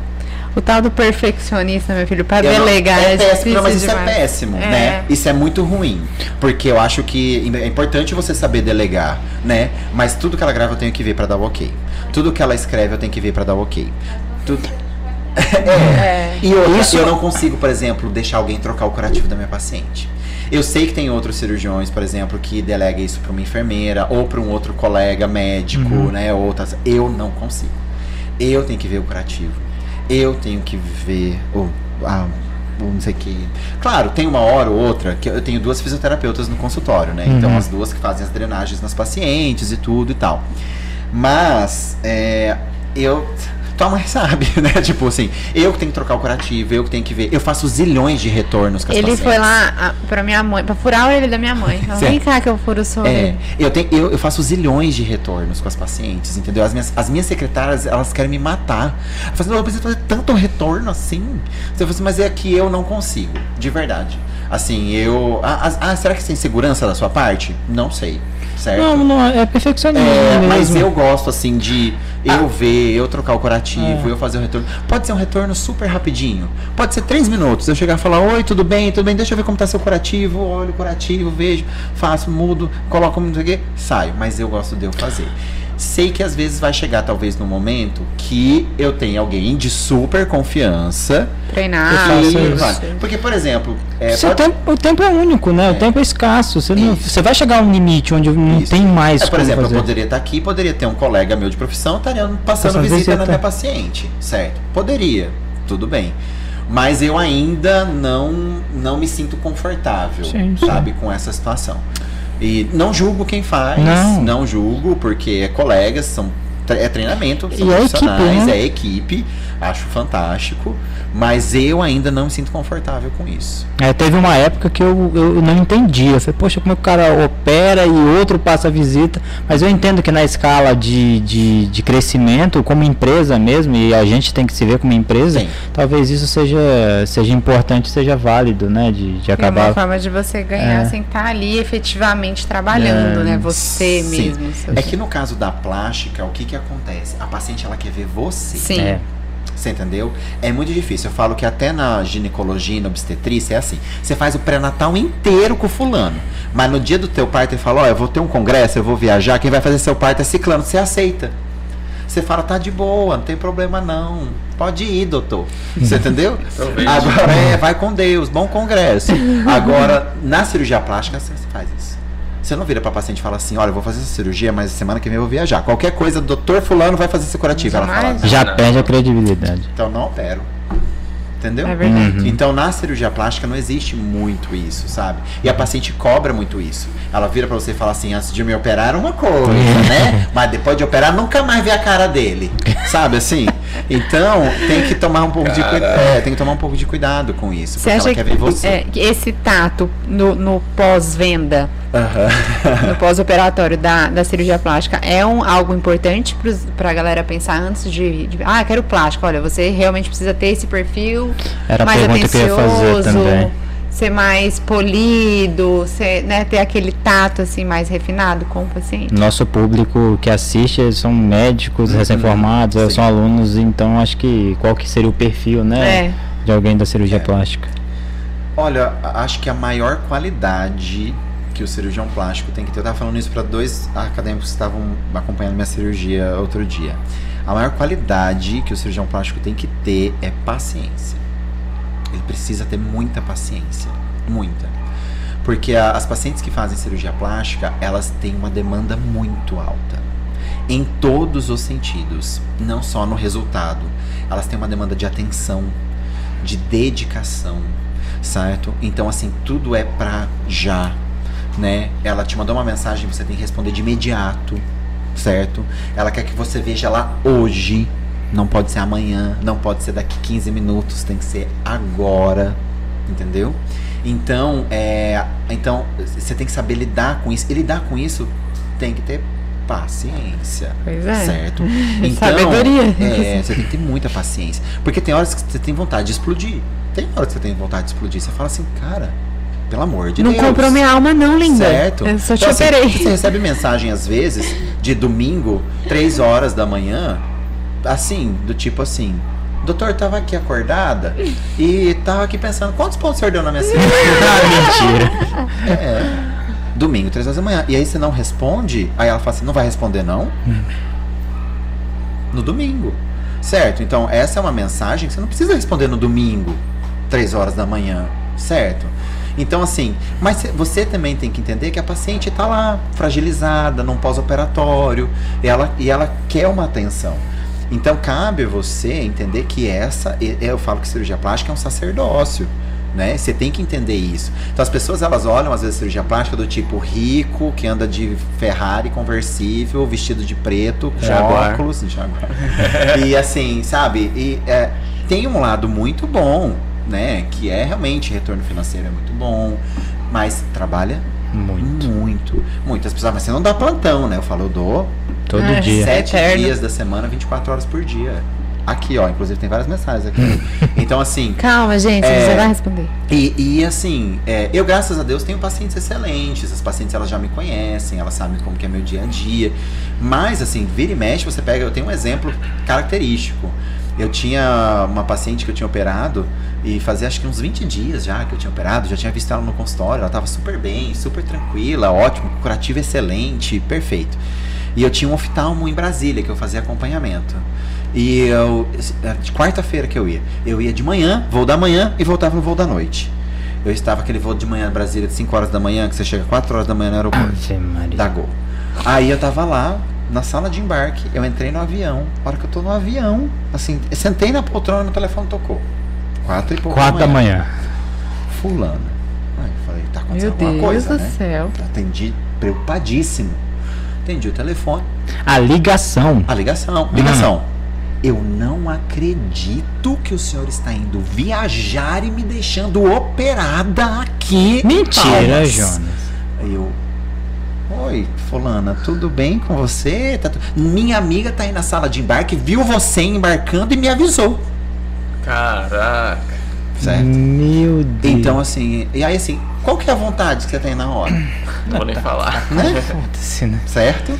Você respira fundo, pensa um, dois, três, e fala, ô meu amor, não, tô ainda ali em Brasília, vou só fazer um exame, volto hoje à noite, mas fica tranquila, qualquer coisa que você precisar, minha equipe tá aí, eu tenho um colega que pode te atender, mas você tá tudo bem, pode ficar sossegada, tá bom? Qualquer coisa, você me manda uma mensagenzinha, um telefone. Tipo quando eu vou jogar bola. Entendeu? Tô disponível. Não acredito! que você vai jogar bola uma hora Tô, dis- dessa. é, tô disponível pra você 24 horas. Você pode ficar sossegada e tal e tal. Entendeu? Então, assim. Nossa é, senhora. Mas é, é isso. Você já imaginou o cirurgião plástico? O, o Bruno veio com a ideia esse tempo atrás que ele ia fazer plástico. Eu falei, meu bem, você deixa o macarrão no ralo da pia. Isso não é coisa de cirurgião plástico. É, agora minha Cirurgião plástico isso, precisa ser mais, mais Então é isso. perfeccionista. É, você, é você saber lidar com as pessoas. Então tem pessoas que são super tranquilas e beleza, eu tenho pacientes que são super. Tem pacientes que eu tenho que chamar atenção, entendeu? Eu falo, fulana, vem cá, pelo amor de Deus. Sabe, você tá sumida, não sei o que e tal. E, vou ter, e vão ter pacientes que são mais ou menos nesse estilo. E assim, agora, se você pega e chuta a boca da paciente. Nossa. É. Aí já era. Então, então é isso que eu falo, acho que a paciência é o maior, a maior virtude que a pessoa da cirurgia plástica que quer ter um consultório e quer ter essa demanda precisa ter, porque senão isso vai sendo se- e vai se reproduzindo, entendeu? Se você trata essa paciente de uma forma inadequada, ela vai falar para nossa, o dia que eu liguei para ele, ele foi super grosso comigo, ele não sei o que, não sei o que. aí essa fala para outra, aí essa fala para outra, que fala para outra, que fala para outra. E é, e é assim. Então, é, aí outra coisa, a pessoa que te acompanha, que é seu parceiro, que é seu companheiro, que está com você, tem que saber disso. Hum. Porque você viaja e você não desliga o telefone. Porque você viaja e você tem que responder mensagens. Porque você viaja e você tem que responder ligações. Porque você viaja e você não desliga. Então, essa é uma realidade. Não existe. E sua equipe também, né, Jonas? Isso. A eu não tenho Natal, eu não tenho Ano mundo. Novo, eu não tenho isso. Certo? Não tem aniversário. Então, é, então é assim que acontece. Então, por exemplo, eu tô viajando, tô em férias. Esquece, eu vou responder mensagem o tempo inteiro. Entendeu? Ah, mas nós estamos aqui em Paris, Torre Eiffel jantando, espera um minutinho.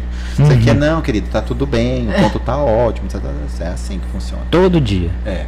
Então, assim, ah, mas eu não faço isso. Tem, vai ter vários cirurgiões que vão falar isso. Uhum. E eu acho que tá tudo bem, acho que é um perfil. Ah, eu só respondo às 8 horas da noite, todo mundo. Acho que cada um tem uma dinâmica, né? Uma forma de lidar com isso. Acho que isso vem um pouco da minha ansiedade, porque eu sou Uhum. ansioso, né? Então a paciente mandou, eu já tenho aquela vontade de responder. Às vezes eu não consigo, todo dia inteiro em cirurgia, vem consultório e tudo, mas chegou a noite, eu não durmo. Se não tiver respondido. É isso, acho que é paciência. Eu tenho 136 conversas abertas. Mas às vezes É, passa as minhas também, sabe? Ela vai indo lá pro fundo assim, aí eu esqueço, Nossa. aí. Eu, eu uso o WhatsApp como minha agenda, assim, eu deixo lá 92 atualmente. o que eu preciso responder, eu falo, tem que responder isso aqui, não dá pra responder agora, eu deixo marcado como não lido e É, respondo mas eu depois. deixo marcado como não lida, mas depois vai chegando mais 130. É, aí você Aí se aquela lá vai lá pra baixo. Eu falei que eu tô com WhatsApp fobia. É uma nova doença. Porque eu entro em cirurgia e a hora que eu saio da cirurgia tem 337 mensagens. Aí eu já olho aquilo, eu já começo a suar, sabe? Eu falo, meu Deus do céu. Sabe o que aconteceu? Eu tô parando de usar isso daqui Eu? Porque Parei. toca o dia inteiro. Isso aí, meu filho, É de isso aí trabalho, é tá? assim. Não é isso nada. aí, Eu tô só querendo saber o que, que tá É tanto tocando. Eu comprei esse negócio achando que ia mudar minha vida. Certo? Falei, nossa, vai ser maravilhoso. Isso aqui eu já vou olhar, já vou tal, e não sei o que. Isso aí acabou com a minha vida. É. Eu joguei no mato esse negócio praticamente, É. entendeu? Eu Eu tô tô- pagando ainda. Esse- Entra vendido cair. Não, sério, porque assim, isso acabou com a minha vida. Isso aí, meu filho, olha, você podia me Tempo dar um negócio desse e me dar um, um Rivotril junto. Você entendeu? Pra eu, Eu- cair do- eu tô dormir, nessa porque, fase, cara. Nossa senhora, isso aí. Toca desespero. aqui o dia inteiro, o dia inteiro. Não, eu não conseguia atender o consultório. A pessoa tava falando comigo e falava assim, É. o negócio aqui. Não, não, sem condições. Essa questão do WhatsApp é uma realidade, né, pra, pro médico atual. Essa- esse fácil acesso do paciente ao WhatsApp do médico, Aham. a galera tá assim, tá, tá deixando de ter tempo pro consultório ou deixando de ter tempo para casa, porque você precisa atender a demanda de mensagens de pacientes pelo WhatsApp.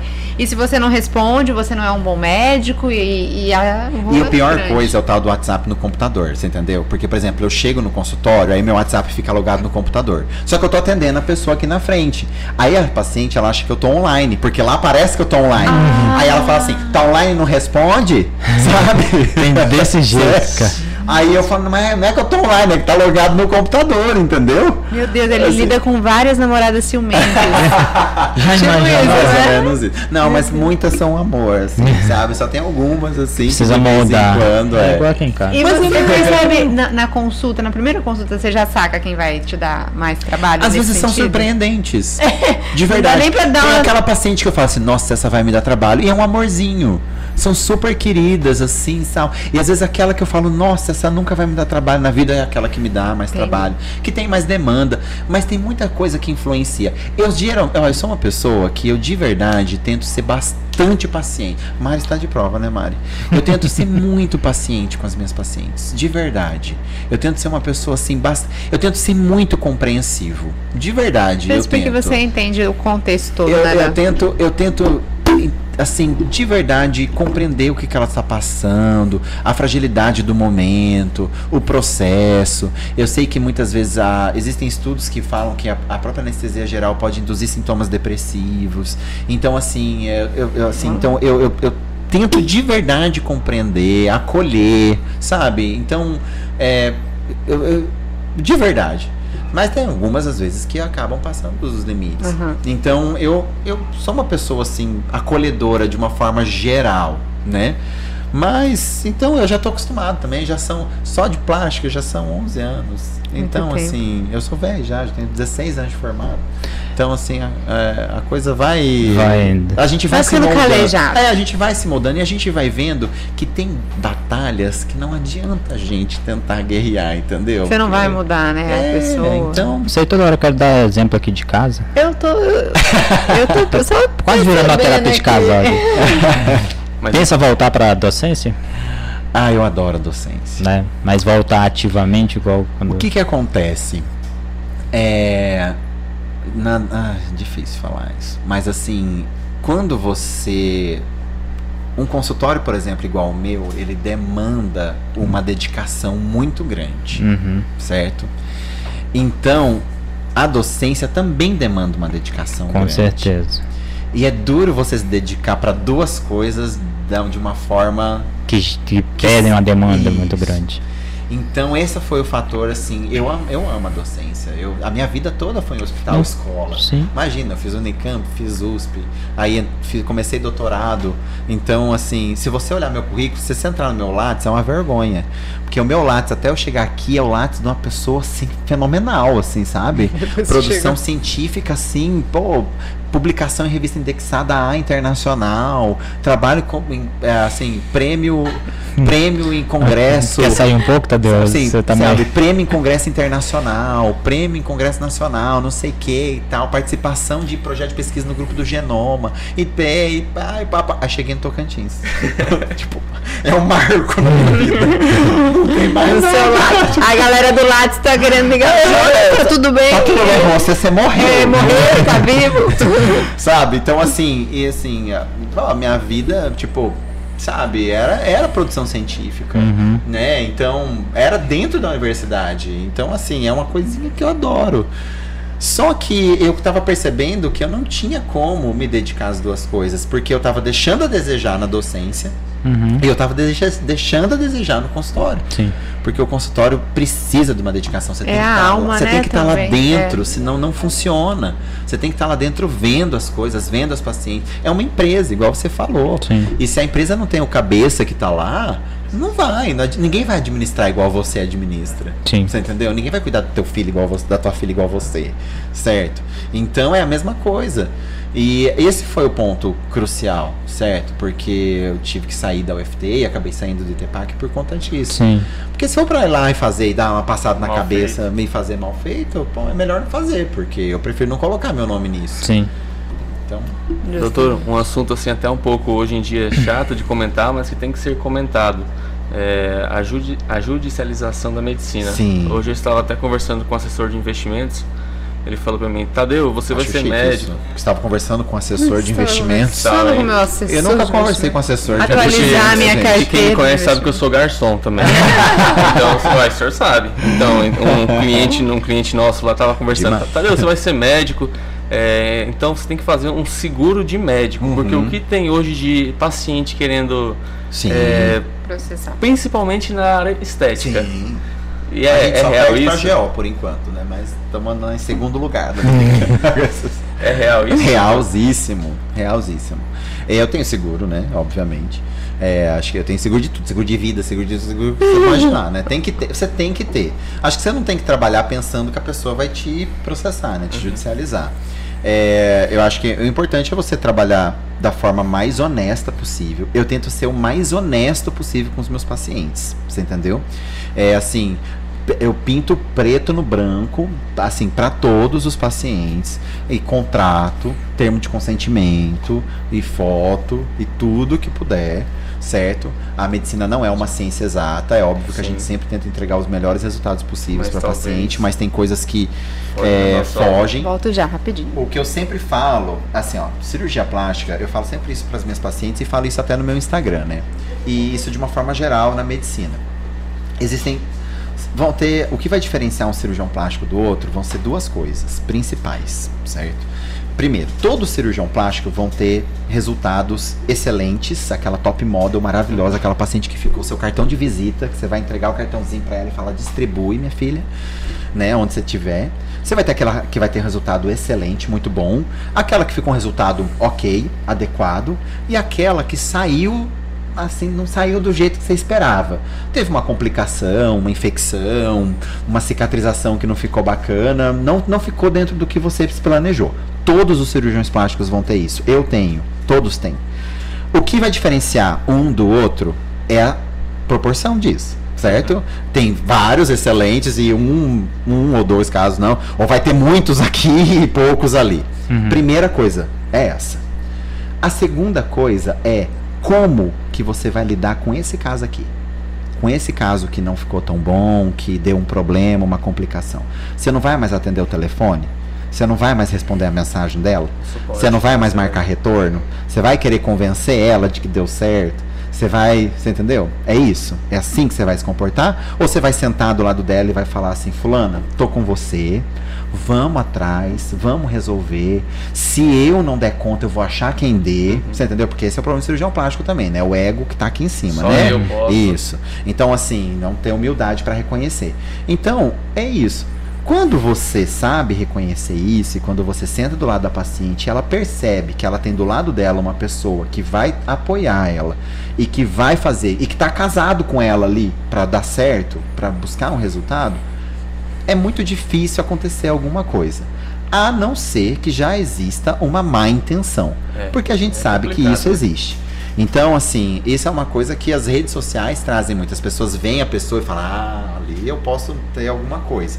Então a gente também tem que se proteger, obviamente. Mas, de uma forma geral, você tem um bom relacionamento com o seu paciente, você mostrar que você se importa com ele, né? Que você quer o bem dele. Igual eu falei, ganhar dinheiro todo mundo gosta. Eu gosto de ganhar dinheiro, mas eu gosto de ganhar dinheiro de uma forma honesta, sendo honesto com o meu paciente e tendo paciente satisfeito, porque é paciente satisfeito que traz mais paciente para mim. Então, é, eu tento ser bem sincero com os meus pacientes. E quando algo não sai dentro do esperado, eu tô junto com o meu paciente. Eu falo assim que nós vamos até o fim, até os meus pacientes ficarem satisfeitos. Entendi. É, outra coisa que até pediram para eu perguntar para o senhor, Ah, meu quando eu falei Me chama que... de você, pelo amor de Deus.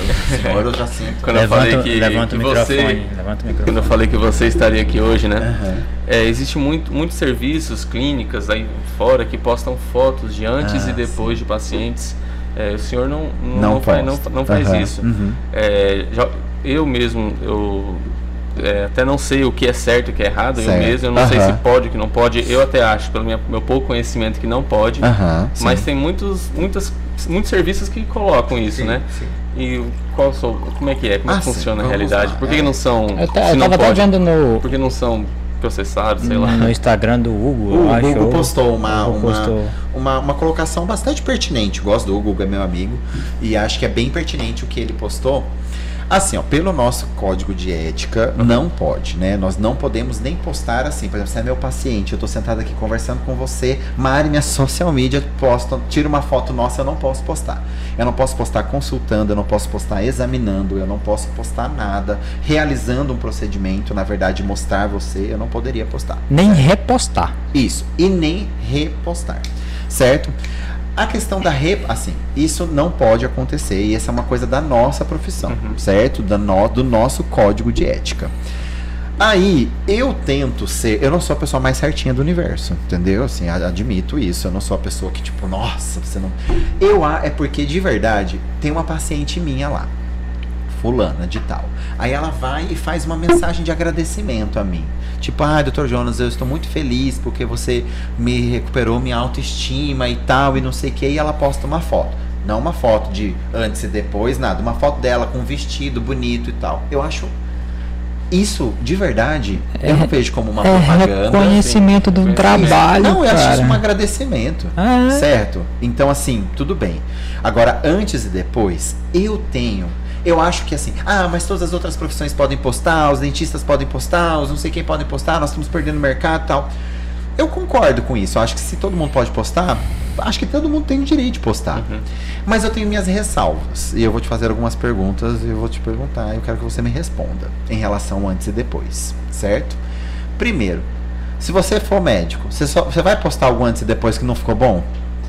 É, não postaria. Não, né? Obrigado. Então, adianta ficar postando antes e depois? Essa é uma pergunta, certo? Segunda pergunta: como que eu vou saber que aquele antes e depois não foi manipulado por softwares e aplicativos? É. Não tem como. Não tem como, né? Assim, o cara pode ter pego um Photoshopzão, um Facetune, né? E ter pego depois lá e ter manipulado, certo? Essa é outra coisa. Para ludibriar o Tipo, cliente. é, não tem como, né? Você provar isso, certo? E o terceiro, quando você posta um antes e depois na sua rede social e a paciente ela vem no seu consultório baseada no antes e depois que você postou, ela tá vindo baseado naquele resultado. Ela vai querer aquilo. E você está armando a sua paciente de algo que você tem que entregar para ela. E se não entregar, a prova dela contra você. Sim. Certo? Então, eu, eu tenho algumas ressalvas em relação a isso. Certo? Por quê?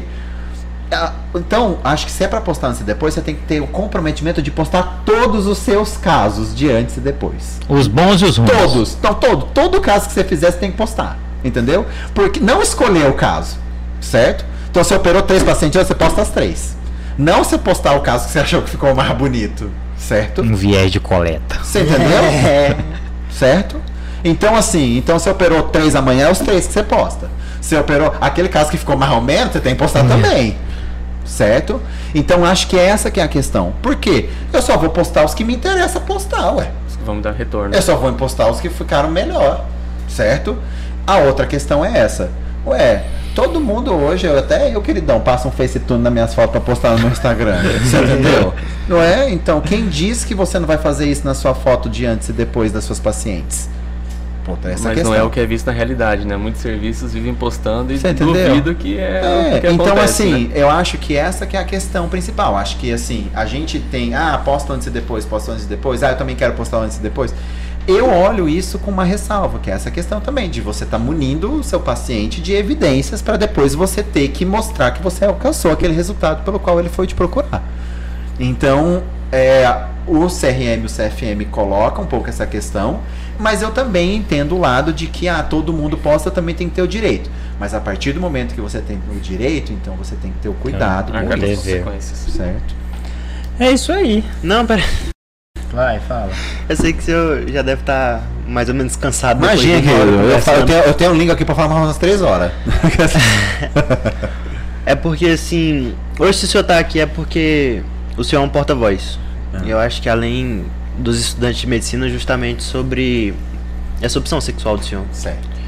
E o senhor mostrou um lado muito bonito de contou a história dos vencedores. O Jonas que venceu, Uhum. hoje é bem sucedido, dono de uma clínica, referência no estado, quem sabe até fora, né? E mas a gente sabe que a situação é um pouco diferente, principalmente dentro da faculdade. Sim. É, embora eu não seja da comunidade, mas a gente observa na faculdade hoje. É, tem um estigma muito grande na medicina. Sim. Eu só conheço três profissões que trabalham de terno e gravata: Sim. médico, advogado e o pastor da igreja. Aham. E assim, a gente vê muita gente, seja qual for orientação sexual, homossexual, pansexual, Aham. LGBTQIA, né? Sim. E os meninos sofrem muito por ter que se portar em um estigma que eles se sentem desconfortáveis. Não são Sim. aquelas pessoas. Acho que é muito comparável com o que o senhor falou da história do TikTok. Sim. Você vê a pessoa sendo algo que ela não é pra se adequar a um mercado que Sim. provavelmente ela vai tomar pedrada quando Sim, entrar. e vai tomar. E a pergunta é: o senhor foi disruptivo depois de já ser o Jonas Lima? Qual a mensagem que o senhor tem pro Jonas que saiu de Paysandu, Aham. que tá lá na faculdade? Muitas vezes ele não tem com quem contar, Sim. mas ele sabe que ele não é aquilo e que provavelmente, se ele se assumir naquele ponto, se ele for quem realmente ele é, ele vai levar pedrada. Eu falei que ele era filósofo. Eu tô preocupado. Eu falei, é o, é o Mário Sérgio Cortella aqui. Assim, pedrada você vai levar de qualquer forma. Mas eu acho que você levar pedrada levando a sua verdade, você vai levar uma pedrada e vai aguentar essa pedrada muito mais forte, certo? A, a questão é, assim, hoje é muito mais diferente do que quando tava lá 20, quase 30 anos atrás, né? É, a sociedade mudou, realmente mudou. Eu acho que a gente nem precisa falar na questão de preconceito, etc. E tudo é evidente, existe. Acho sim que é um pouco menor do que, por exemplo, quando eu vivia a realidade da minha faculdade, né? Mas eu, eu hoje sou super a favor de. Acho que cada um tem o seu momento, acho que cada um tem a sua história, a sua trajetória. Tô parecendo a, a- a- Como que é o nome dela? A Lumena, né? Da trajetória. A né? trajetória, Acho que jornada. cada um a sua jornada. acho que cada um tem a sua trajetória, a sua jornada.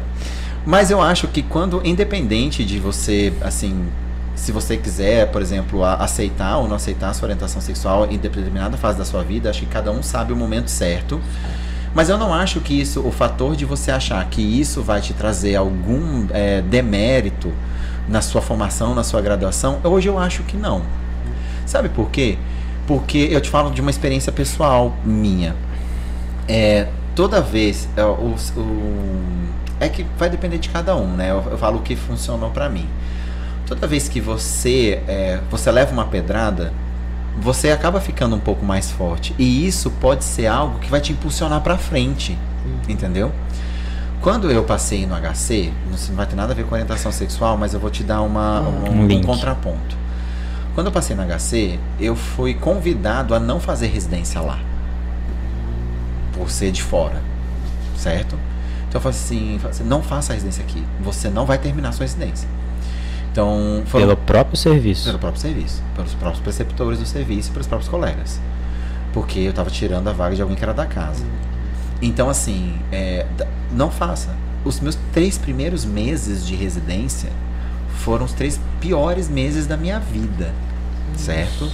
Então, assim, de acontecer as piores coisas que você possa imaginar.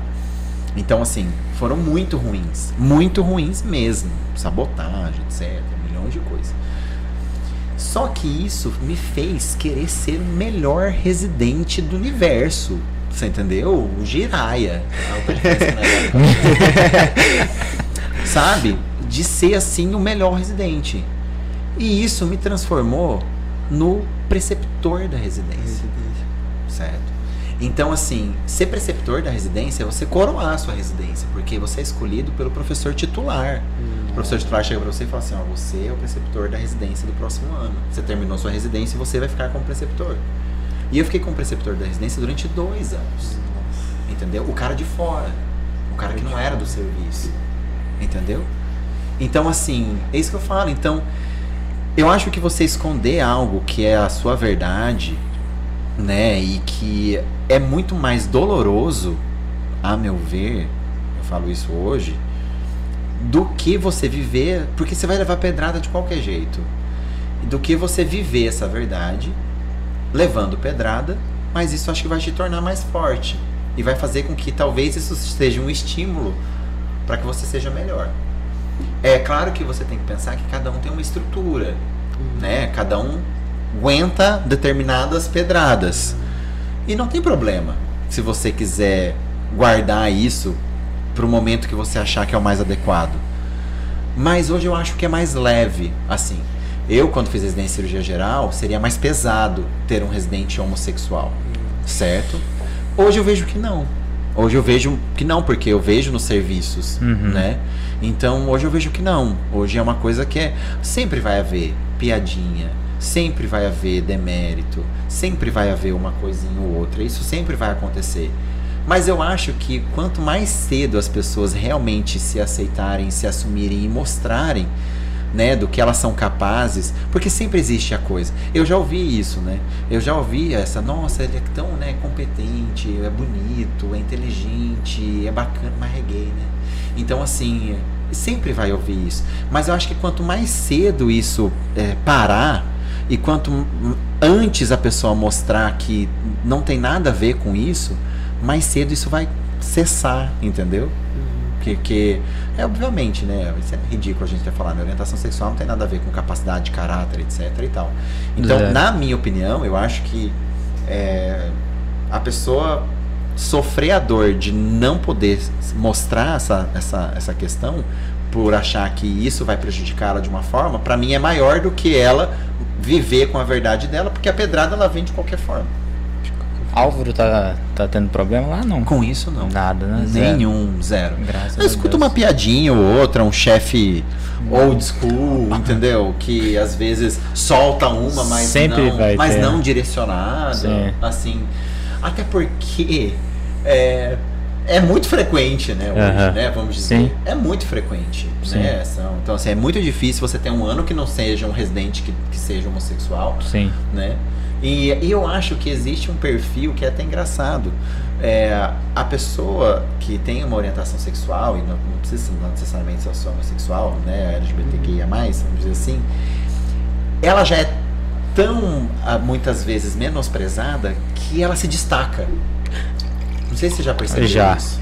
Já. Ela se destaca porque ela quer tanto provar que ela é boa, sabe? Ela quer tanto mostrar que ela é boa. É o que impulsiona. Que isso, que ela não é menor do que ninguém, que ela não é pior do que ninguém, que ela não sei o que, não sei o que, que ela se destaca. Entendeu? Isso é muito interessante, porque é- tem um padrão Tem. assim, Tem. sabe? Tem. Então eu acho que. É, e por isso que eu acho, que eu acho que quanto antes as pessoas é, mostrarem essa verdade, melhor vai ser. Porque vai tirar esse estigma, entendeu? Mais, Achei brilhante. Mais perguntas, pessoal da plateia e os cinco, os cinco funcionários do Jonas. Backstage aí. Backstage aí. Jonas. Ah, eu falei demais, não, falei. foi gente. ótimo, cara. Os Foi muito... pacientes dele vão ficar bravos.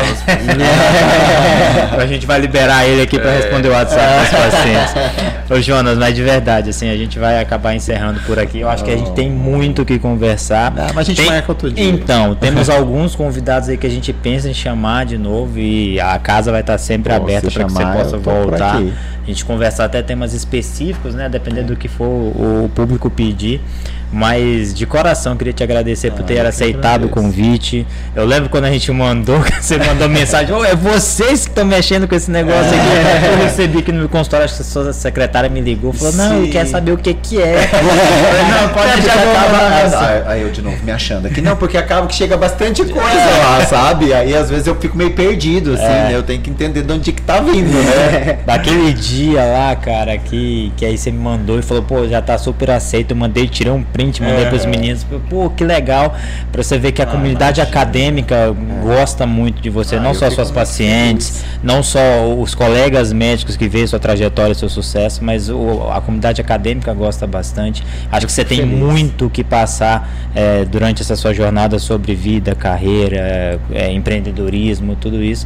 E eu fico muito honrado, assim, muito feliz. Falo para eles o tempo inteiro que talvez quem esteja mais aprendendo com esse projeto sou eu, porque esse network é legal. demais, né? Muito, muito. E eu quero te agradecer por você ter vindo Não, aqui. que é isso, ter cara. dado essa moral pra gente, dado essa Imagina, moral pra vocês meninos. Eu, sou- eu E- fiquei feliz, de verdade. E a casa vai estar sempre aberta, acho que. Eu quero vir um churrasco um É, dia. vai, vai ter, vai ter. Vamos fazer um você. churrasco. vamos fazer- Vamos fazer um churrasco. Mas, cara, obrigado. Imagina, de eu que verdade. agradeço. Foi Muito, muito, bom, obrigado. viu? Eu espero Obrigado. que eu não tenha falado tanto assim. Não, viu? falou tudo É, eu falo pra caramba mesmo. então, eu, eu que muito agradeço bom. De verdade o convite. Fiquei super feliz com o convite. É, espero que eu realmente tenha contribuído com alguma Com coisa aí certeza, pra vocês. E quando vocês quiserem, meu consultório tá de portas abertas. Quando vocês Obrigado. quiserem acompanhar alguma cirurgia, Olha, fica olha, olha, olha que. A gente vai ser agredido. Essa daí. Só me avisar com antecedência e. Obrigado mesmo, doutor. Fiquem à vontade. Obrigado. Enquanto quiserem, estou à disposição. Muito Tá obrigado. bom? Galera, é isso. Forte Tchau, abraço. pessoal. Beijos. Isso aí.